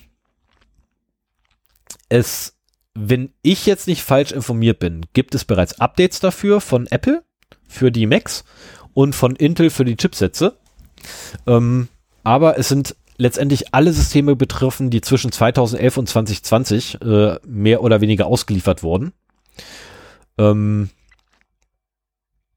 und es gibt durchaus Aber Systeme. letztendlich nur bei physikalischem Zugriff. Genau, nur bei physikalischem Zugriff. Es gibt ähm, Systeme, die, oh, einen Moment, ich muss ganz kurz mal einen Schluck trinken, bevor ich hier rumhuste. Es gibt Systeme, die ein Kernel oder eine Kernel DMA Protection haben, die ungefähr 2019, also seit ungefähr 2019 äh, versendet werden oder ausgeliefert werden und die sind aber immer noch partiell angreifbar. Ähm, er hat auch ein paar Tools veröffentlicht, womit man nachgucken kann, ob man denn angreifbar ist dafür. Äh, ich habe aufgrund dessen, dass ich keine Thunderbolt-Schnittstelle habe an meinem Notebook, habe ich noch nicht nachgeguckt, ob ich angreifbar bin. Mein Tower hat eventuell eine Thunderbolt-Schnittstelle, da bin ich mir nicht sicher. Da müsste ich hinterkraxeln und gucken, was daneben steht. Oder halt ins Handbuch mal reingucken, das ich irgendwie nicht mehr habe. Ähm, ob Thunderbolt 4 angreifbar sein wird, das wird sich erst zeigen. Weil äh, USB 4 und Thunderbolt 4 sind halt noch nicht da. Ähm, USB 4 basiert Wann soll das denn kommen, weißt du das? Ah, das ist, ähm, ja, das äh, USB 4 ist zwar schon standardisiert mittlerweile oder ist schon öffentlich einsehbar, der Standard, aber ähm, die haben noch nicht irgendwie, es gibt keine Verlautbarung, wann denn irgendwie mal Peripherie dafür kommt. Da gibt's halt noch nichts zu. Ähm, aber ich gehe mal davon aus, dass USB 4, dadurch, dass es ja halt auf Thunderbolt 3 basiert, ähm, Probleme mit sich bringen wird. Thunderbolt 4 ist so, ja, äh, ähm, ja, das wird halt von der, von der USB IF weiterentwickelt, also wird Thunderbolt 4 entweder USB 4 werden oder, oder einfach nur USB 4 mit einem anderen Namen oder ähm, die andere Möglichkeit ist, dass USB 4, äh, nein, das Thunderbolt 4 USB 5 wird. Ähm, und ähm, schön finde ich auch, äh, es gibt noch so, so, ein, so ein Questionnaire unten drunter. Ähm, ist USB-C affected? Gibt es da so eine Frage? Systems that exclusively provide USB-C ports are not affected. Ja, weil dann nur der Mhm. USB-Controller zum Einsatz kommt und kein Thunder, äh, Thunderbolt-Controller. Und somit kein direkter Zugriff auf die äh, PCI Express Lanes. Ähm, und das ist halt, ja, das ist, das ist so eine Lücke, wo man wirklich, oder so eine Arbeit letztendlich, die er sich da gemacht hat, die sich wirklich lohnt anzugucken. Ähm, wie gesagt, Spycheck konnte ich noch nicht ausprobieren. Er nennt, er nennt sein Tool logischerweise Spycheck, weil Thunder Spy hat es genannt, die Lücke. Ähm, Gibt es auch ein Logo? ja, natürlich. Es gibt auch Logo. Achso, ich habe den Link noch gar nicht Das reingesetzt. ist ja, das ist ja eine. Achso, ich hätte jetzt den Link, den du da drunter gehauen hast, habe ich, äh, Nein! Warum? weil ich schon mal was vorbereiten wollte. Aber da ist er wieder. Guck mal, alles wieder, wie du es hattest. Okay, das ist. Zweimal, zweimal Ctrl Z gedrückt und die Welt ist wieder in Ordnung. Ach, super. So, hier ist der Link zum zur Webseite Nein, es gibt also auch eine, es gibt auch eine Website dazu. Äh, achso, du. Ah, okay. Deswegen Ah. funktioniert das gerade bei mir nicht, weil du schneller warst. Ja, es gibt eine Webseite dazu. Ähm, eigene Webseite, eigenes Logo. Äh, ich, also ich weiß, dass ja YouTube eingebunden ist. Ich weiß noch nicht, was gezeigt wird. Ähm, muss ich leider sagen, ich habe mir das YouTube-Video, äh, das YouTube-Video, was da drauf ist, auf der Seite nicht angeguckt. Aus dem einfachen Grunde, es wird bei mir geblockt. Ähm, standardmäßig. YouTube-Videos werden bei dir geblockt. Ja, YouTube wird bei mir standardmäßig geblockt, wenn es eingebunden wird. Also wenn es eingebunden ist. Aha. Ich kann YouTube äh, mit meinem mit meinem äh, U-Matrix kann ich auf YouTube selber Videos gucken, hab aber lustigerweise keine äh, keine Werbung drin, auch wenn ich den Werbeblocker abschalte. aber äh, ich kann eingebettete Videos nicht gucken, weil ist eine Aha. Müsste ich Ja, du explizit bist da ja sehr sensibel, was Fremdquellen angeht. Das Ja, bin äh, ich. Ein bisschen. Deswegen sieht unsere Webseite bei mir auch immer manchmal ein bisschen komisch aus. Ähm, Äh, Ja, manchmal schon. Manchmal, manchmal habe ich da irgendwie so fehlende Symbole drauf, aber das ist, äh, da können wir so nichts für, da ist halt der, der Potlove-Player äh, dran schuld. Ähm, der momentan unter heftiger Aktualisierung leidet. Ich, ich hoffe mal, dass irgendwann der Webplayer in der neuesten Version bei uns wieder funktioniert. das wäre zumindest schön, ja. Das wäre zumindest schön, wenn wir dann auch wieder einen funktionierenden Download-Button hätten. Weil das war ja auch so ein, so ein Kommentar bei letzten Sendungen, dass wir keinen keinen Download-Button mehr haben. Ähm, Das ist aber faszinierend. Also, sobald, das hatten wir schon mal, dass der Download, äh, die Download-Funktion im Player nicht mehr angezeigt wurde. Und sofort meldet sich jemand. Ich weiß nicht, ob das jedes Mal der gleiche ist, der sich meldet, oder ob es mehrere Leute gibt, die per äh, Webinterface sich die Sachen anhören. Finde ich faszinierend. Nochmal ein Tipp an alle Webinterface-Hörer. Es gibt affengeile Podcatcher-Software, mit der man halt sich sämtliche so Podcasts abonnieren, runterladen und anhören kann. Ähm, vielleicht ist es auch so ein Privacy-Ding, dass äh, man das halt nur auf der Webseite hören möchte, keine Ahnung. Ähm, ich habe es ein oder zweimal gemacht, wenn ich einfach nur einen Podcast mal hören will äh, und sowieso am Rechner sitze, aber in der Regel ist mir das zu kompliziert am Rechner. Solltet ihr übrigens ähm, ein, eine Fritzbox euer eigenen und ein Fritzphone äh, dazu haben, und zwar spielt das keine Rolle, ob es das komische mit dem Monochron-Display oder mit dem Farbdisplay ist. Ich glaube, das ist M100 oder 500 oder so, keine Ahnung. Ähm, dort könnt ihr übrigens ebenfalls Podcasts abonnieren, indem ihr über die äh, Admin-Oberfläche äh, von der Fritzbox geht und dort einfach Ja, dann die Podcasts abonniert. Du kannst auch Webradio drüber hören. Ich habe mich immer gefragt, wofür das gut sein soll. Ich mach das. Okay. Also bei uns, bei uns ist das tatsächlich im Einsatz, ähm, wenn nämlich meine einer hier ist, ist das Tablet nicht da. Unser Tablet ist aber das Radio. Jetzt ist aber das, Kind gewohnt, morgens Radio anzuhaben. Wenn du morgens das Radio nicht anmachst, kommt sofort, Papa, Radio fehlt. Also Radio an. Musste Radio anmachen. äh, Ne? Oder halt Mama, Radio an. Ähm, und dann müssen wir halt und ihr quasi. mal morgen- ein, ein Radio im Haus. Ja, das ist Webradio, was wir da hören. Nämlich ein, einer der besten Sender, die man haben kann, apgamers.net. Ähm, womit wir eigentlich auch gleich quasi in der nächsten Sektion wären. also ich wäre soweit auch erstmal durch. Okay. Ähm, hast du noch irgendwas? Da, zu deinem Thunderbolt-Thema, Thema? nein. Wie gesagt, es ist kurz, aber schön. Schweigen. Es ist kurz, aber schön, dieses Thema. Ähm, ich kann wirklich jedem nur empfehlen, die 24 Seiten Paper mal zu lesen. Ich glaube, es waren 24 Seiten. Ähm, also viel war es nicht. 23, Entschuldigung, es sind 23 Seiten und von den 23 Seiten sind irgendwie die letzten paar, 1, 2, 3, 4, 5 Seiten nur Bilder. Ähm, Okay, die gucke ich mir dann an. das war so klar. Also letztlich es sind sogar nur 17 Seiten, weil danach kommen Referenzen. Ähm, also von daher sind es tatsächlich nur 17 Seiten, wenn man die erste Seite ausklammert, wo, ne, wie immer bei solchen Sachen dickfett, ne, ein Abstract drin steht. Äh, das Abstract sind schon allein anderthalb Seiten, also oder ja, knapp, knapp über eine Seite ist allein das Abstract. Ja, die, die Meldung ist angekommen, würde ich sagen. Ne? Also Gut, könnt ihr euch an, mit könnt ihr euch Thema durch. Genau, dann bin ich jetzt nämlich durch. Setze meine nächste Marke und wir kommen jetzt gleich erstmal zu meinem Lieblingsradiosender. apgamers.net. Total geil, den ganzen Tag über äh, Spielemucke. Und zwar Hast querbeet. du hier, hast du hier irgendwas dazu in das Antragsformular für das Fun and Other Things Thema eingetragen? Aber selbstverständlich habe ich das. Das, du kannst ja hier nicht zu irgendeinem Thema einfach reden, dass das nicht vorher irgendwie genehmigt wurde vom Zero-Day-Rat. Also Ist doch genehmigt, steht doch da. apgamers.net. Steht doch ganz, lau- ganz klar und deutlich lesbar, ist das da hingebrüllt. auch noch vor meinem Thema. So, so, so. Das steht schon den ganzen Tag da. nee, ich bin da gerade erst drauf gekommen. Ähm, ist aber wirklich tatsächlich ein schöner Radiosender und den hören wir halt morgens immer.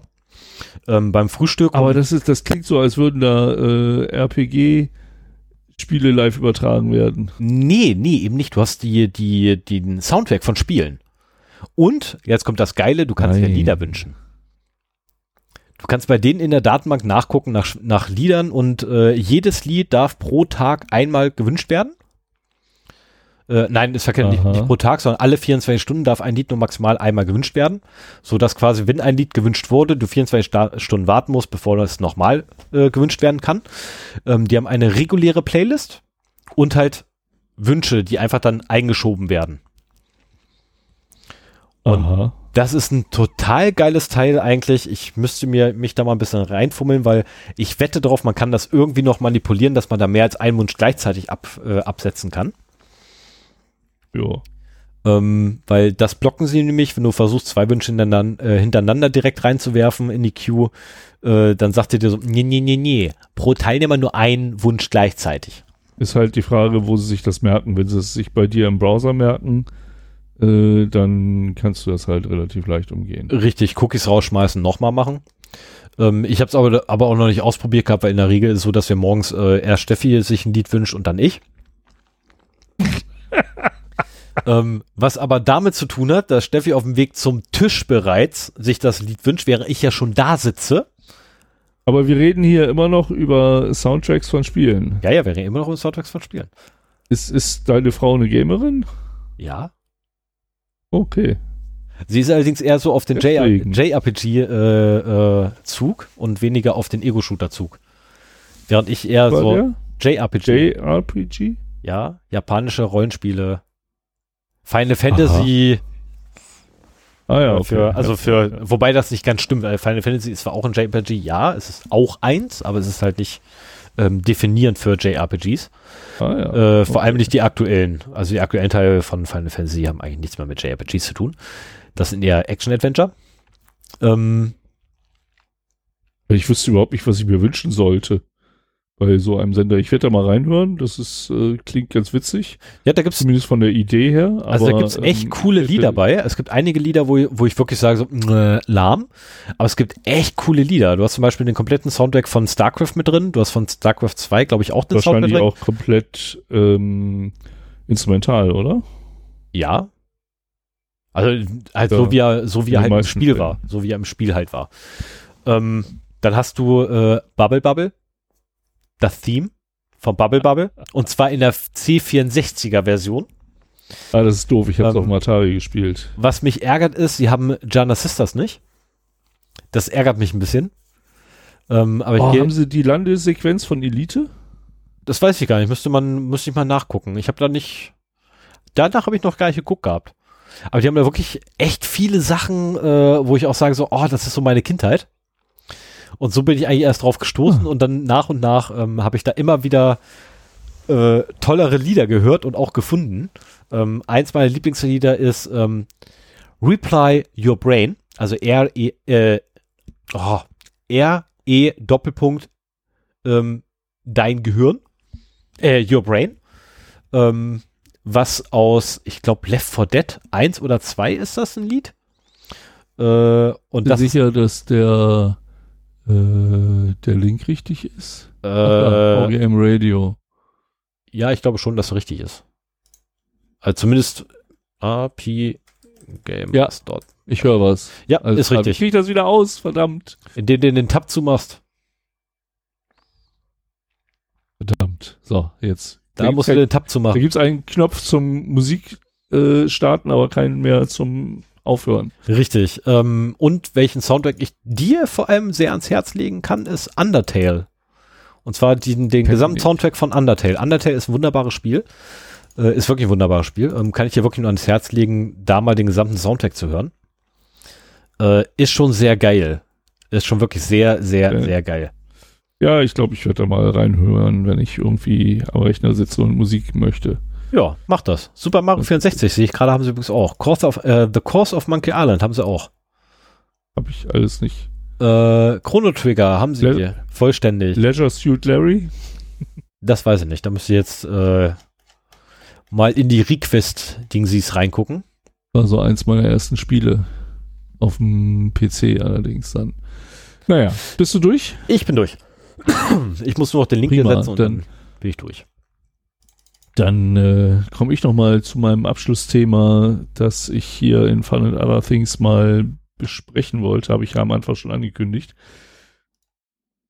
Wir machen jetzt seit dreieinhalb Jahren diesen Podcast und äh, ich habe mich immer, vor allen Dingen auch jetzt nochmal wieder bei den Remote-Aufnahmen gefragt, wie schaffe ich es denn, eine Audiodatei, zum Beispiel unser Intro und Outro, auf meinem Rechner abzuspielen und gleichzeitig aufzunehmen oder gleichzeitig in, im Fall, jetzt sehen wir ja, wo wir Remote aufnehmen, gleichzeitig über äh, Studio Link zu übertragen. Mein Weg, den ich sonst immer gegangen war, war ein zweites Notebook aufzubauen, das ich nur für den Videolan-Player brauchte, um da unser Intro einzuspielen, das dann halt per Kabel in den zweiten Eingang meines äh, Audio-Interfaces ging. Dann hatte ich halt äh, auf der einen Seite mein Mikro drin, auf der anderen Seite Mono gewandelt. Da habe ich extra noch mal ein kleines Mischpult für ähm, den Sound vom Intro.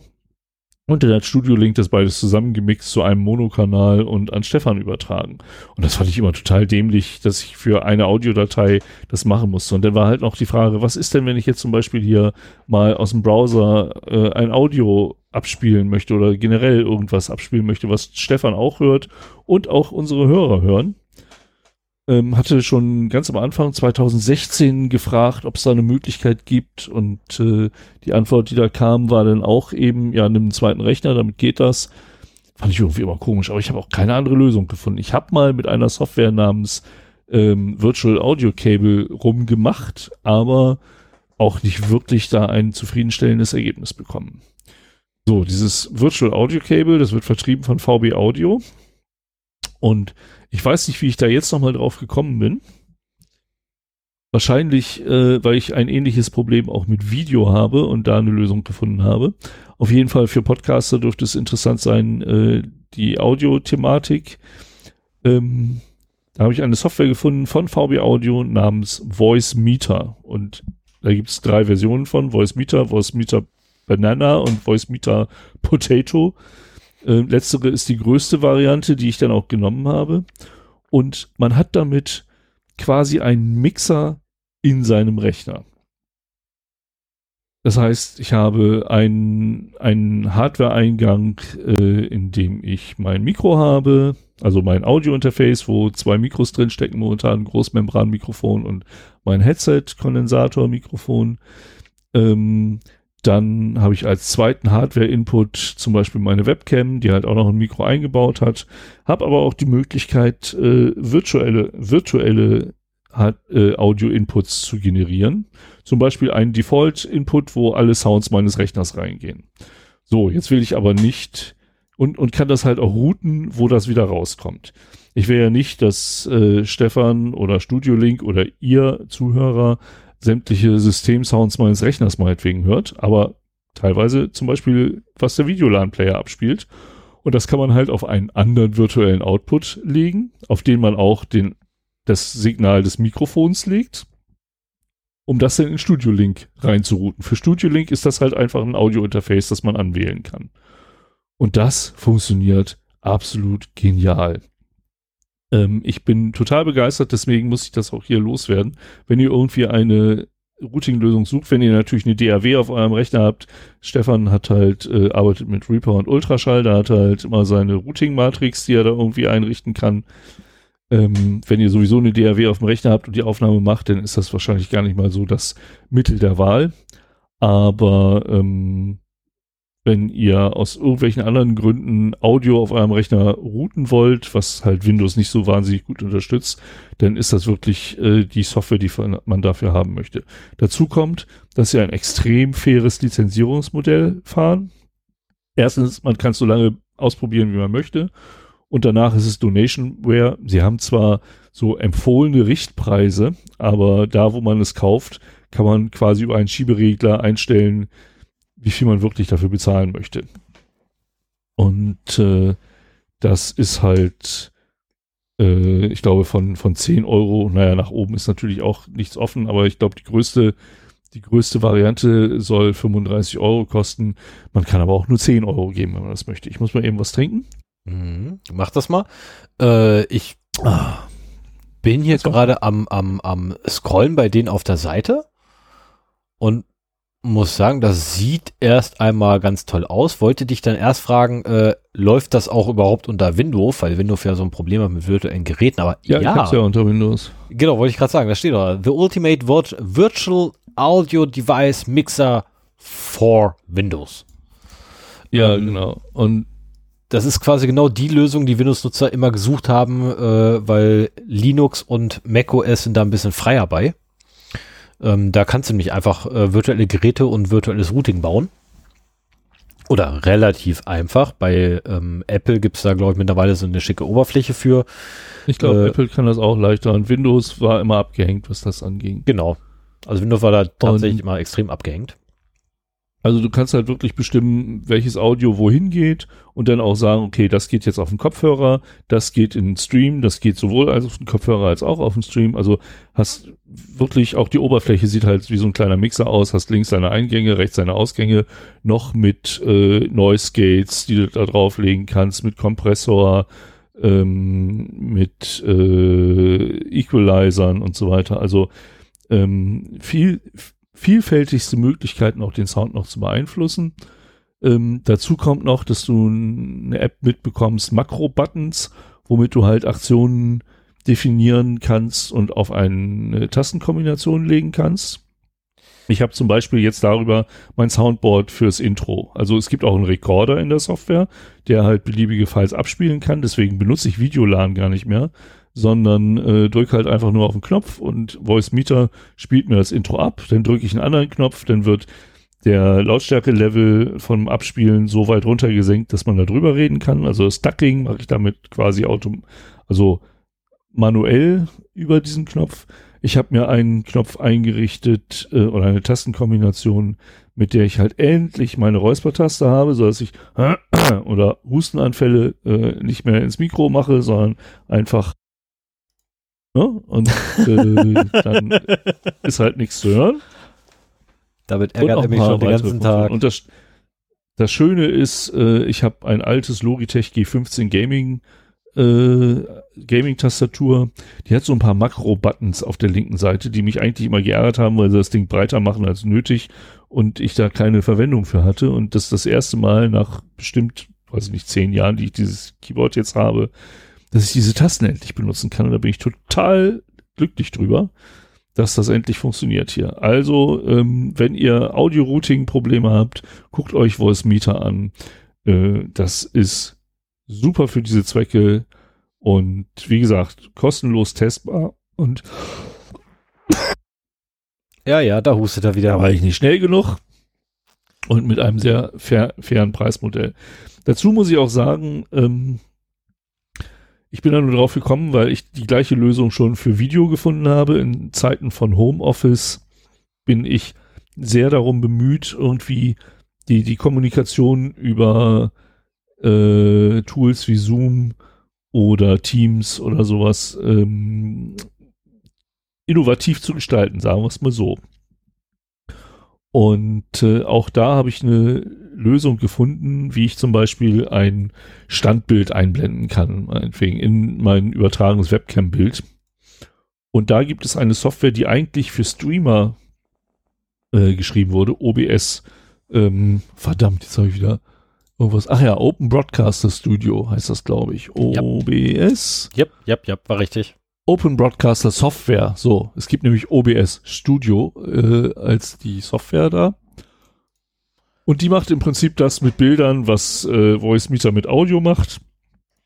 Man kann äh, live diverse Bilder zusammenmischen und dann in einen Stream rausschicken. Für uns, die wir halt hier über eine Webconferencing-Software uns noch sehen, ist dann halt eher interessant, dass man nochmal über ein Plugin eine virtuelle Webcam äh, einstellt und dann eben in der äh, Webconference-Software nicht die Hardware-Webcam einstellt, sondern die virtuelle Webcam, die halt von OBS dann über das Plugin zur Verfügung gestellt wird. Und dann hat man alle Möglichkeiten, meinetwegen seinen Bildschirm zu übertragen, obwohl man gar nicht die Rechte dafür hat, indem das halt einfach in sein Kamerabild eingeblendet wird. Oder wenn das Arbeitszimmer, in dem man im Homeoffice sitzt, zu unaufgeräumt ist, kann man halt auch ein Standbild einblenden äh, mit einem schicken Foto von einem. Das habe ich zum Beispiel gemacht. Es gibt viele Webkonferenzen, wo eben doch nicht die Leute ihre Kamera anmachen. Kann man ja auch verstehen, ist ein bisschen Privatsphäre, äh, die da geschützt werden soll. Aber ich finde halt, wenn man im Homeoffice mit solchen Sachen auf diese Wege kommuniziert und das zunehmend fast zu 100 Prozent macht, ähm, mir ist es immer wichtig, irgendwie Namen zu einem Gesicht zuordnen zu können. Und ich habe dann halt meine Webcam an, meine virtuelle, aber da ist dann halt nur ein Standbild drauf und da ist halt dann mein Bewerbungsfoto, das ist das letzte Bild, das halt richtig schön von mir gemacht worden ist, im Business-Outfit, äh, ähm, dass dann da halt Standbild eingeblendet wird und eigentlich immer ein Hingucker ist, weil die anderen haben halt das Standardkreis mit irgendwie Initialen drin und man weiß überhaupt nicht, wer da in diesem ganzen äh, Call drin ist und dann hast du da halt einen, der hat ein schönes Bild eingeblendet. Ähm, man muss da manchmal auch ein bisschen Hebe über sich ergehen lassen, aber ich bin, ich will halt solche Sachen ausprobieren, wie sie wirken. Und bisher waren die Reaktionen eigentlich ganz, ganz positiv dafür. Und da kann man eben auch, genau wie bei Voice Meter, kann man da im Bereich Video alles Mögliche einblenden. Man kann Videos einblenden, äh, man kann andere Quellen einblenden. Und auch das lohnt auf jeden Fall zum Spielen. Ich verlinke auch das in den Shownotes ganz zum Ende. Habe ich schon. Sowohl die Open, ja, als auch das Plugin, das dafür noch notwendig ist. Ach ja, genau. Und äh, dann könnt ihr, wenn euch das Thema interessiert, äh, da mal rangehen und äh, euch damit beschäftigen. Ja, das war's von meiner Seite. Das musste ich in meiner Begeisterung noch loswerden. Ja. Ja. Und wenn du nichts mehr hast, dann würde ich sagen, äh, das wollte ich ja nicht mehr sagen. aber ja, okay, das Plugin wäre jetzt eigentlich das Ende angesagt. Ja, aber das Plugin musst du raussuchen, weil ich finde irgendwie nicht die aktuelle Version auf die Schnelle. Da hast du Ja, hoffentlich. ja, ja, ja, ja, ja, mache ich. Weil wenn du, wenn man danach sucht nach dem Plugin äh, OBS Virtual Camera, äh, Camera heißt das, ähm, dann Virtual findet man Cam, ja. ja, oder Virtual Cam, dann findet man als erstes nämlich äh, ein Forum-Posting, äh, wo auch explizit dran steht, this version is deprecated. Ja, und da ich ja nun mal etwas paranoid bin, werde ich mit Sicherheit nicht auf den Link klicken, der dort ist. Zumindest nicht von diesem Rechner aus, einfach so. Ähm, das wäre während einer Aufnahme, glaube ich, nicht ganz so gut. Das kann ich gerne nach einer Aufnahme machen, aber nicht während der Aufnahme. Weil wenn dann irgendwas passiert, Okay. wäre es ärgerlich. Ähm, nee, ansonsten hätte ich nichts mehr. Ich bin derzeit dabei, ein, ein, ein Raspberry Pi Projekt äh, mir zu basteln. Ähm, Ich muss mal gucken, ob ich das irgendwie bis zur nächsten Folge fertig kriege.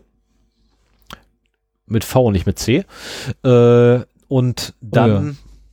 Könnte ich das ja auch mal präsentieren.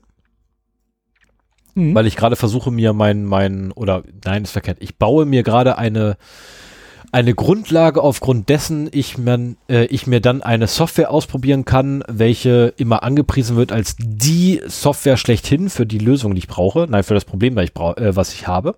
Oder was ich lösen das möchte Problem, damit. das du brauchst, ja. Genau. Ja, guten Tag. Äh, na, mein Name ist, ich hätte gerne ein Problem. Ähm, und es wird immer angepriesen als solches, aber ich habe es mir halt noch nie angucken können und in der virtuellen Maschine macht das Ganze halt keinen Sinn, sich anzugucken, weil man braucht halt mindestens zwei Festplatten für. Jetzt hat der Raspberry Pi aber ja die Problematik, der kann ja eigentlich nur eine Micro-SD-Karte. Jetzt habe ich aber gestern oder vorgestern, nee, vorvorgestern. Also vor drei Tagen habe ich letztendlich gefunden gehabt, äh, dass es mittlerweile Möglichkeiten gibt, ein Raspberry Pi auch von einer SATA-Platte beziehungsweise äh, über einen Adapter von, äh, über einen USB-Adapter von einer SATA-Platte zu booten, so dass man quasi Micro-SD-Karte nicht mehr braucht. Das Einzige, was da noch steht, ist, ähm, binde die äh, Micro SD, äh, binde die, die Platte an den USB-Port ein und boote davon. Und alles andere ist dann dort.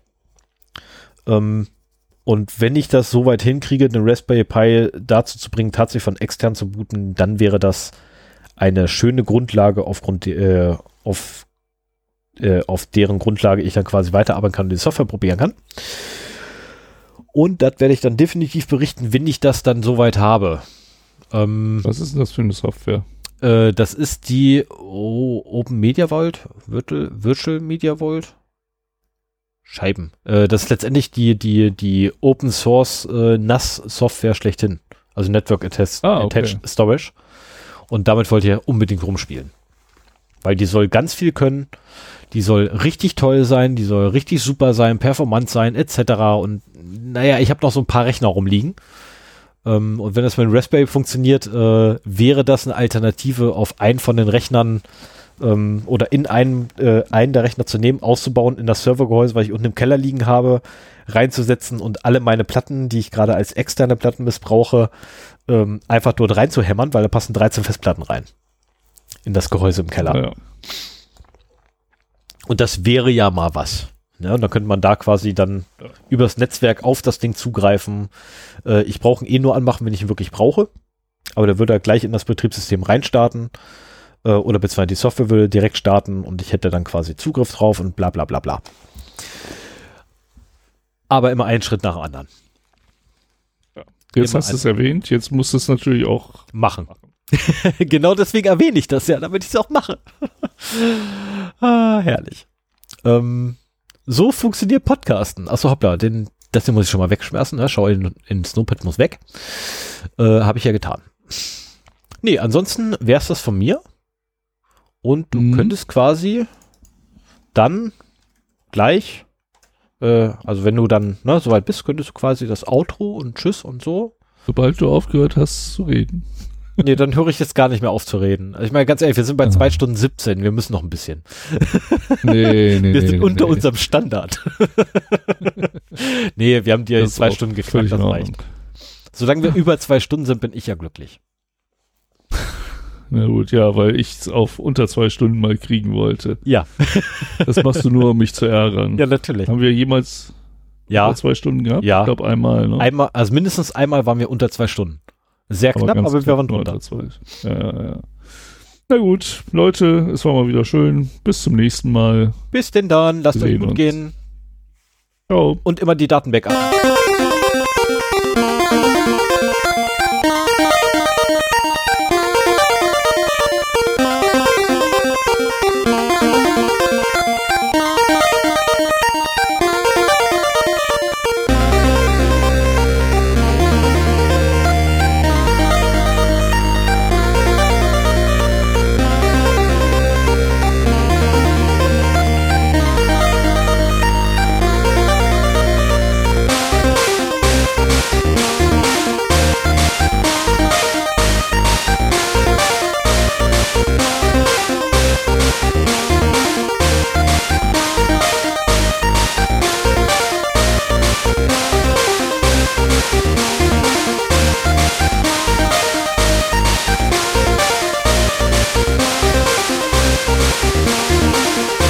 Thank you.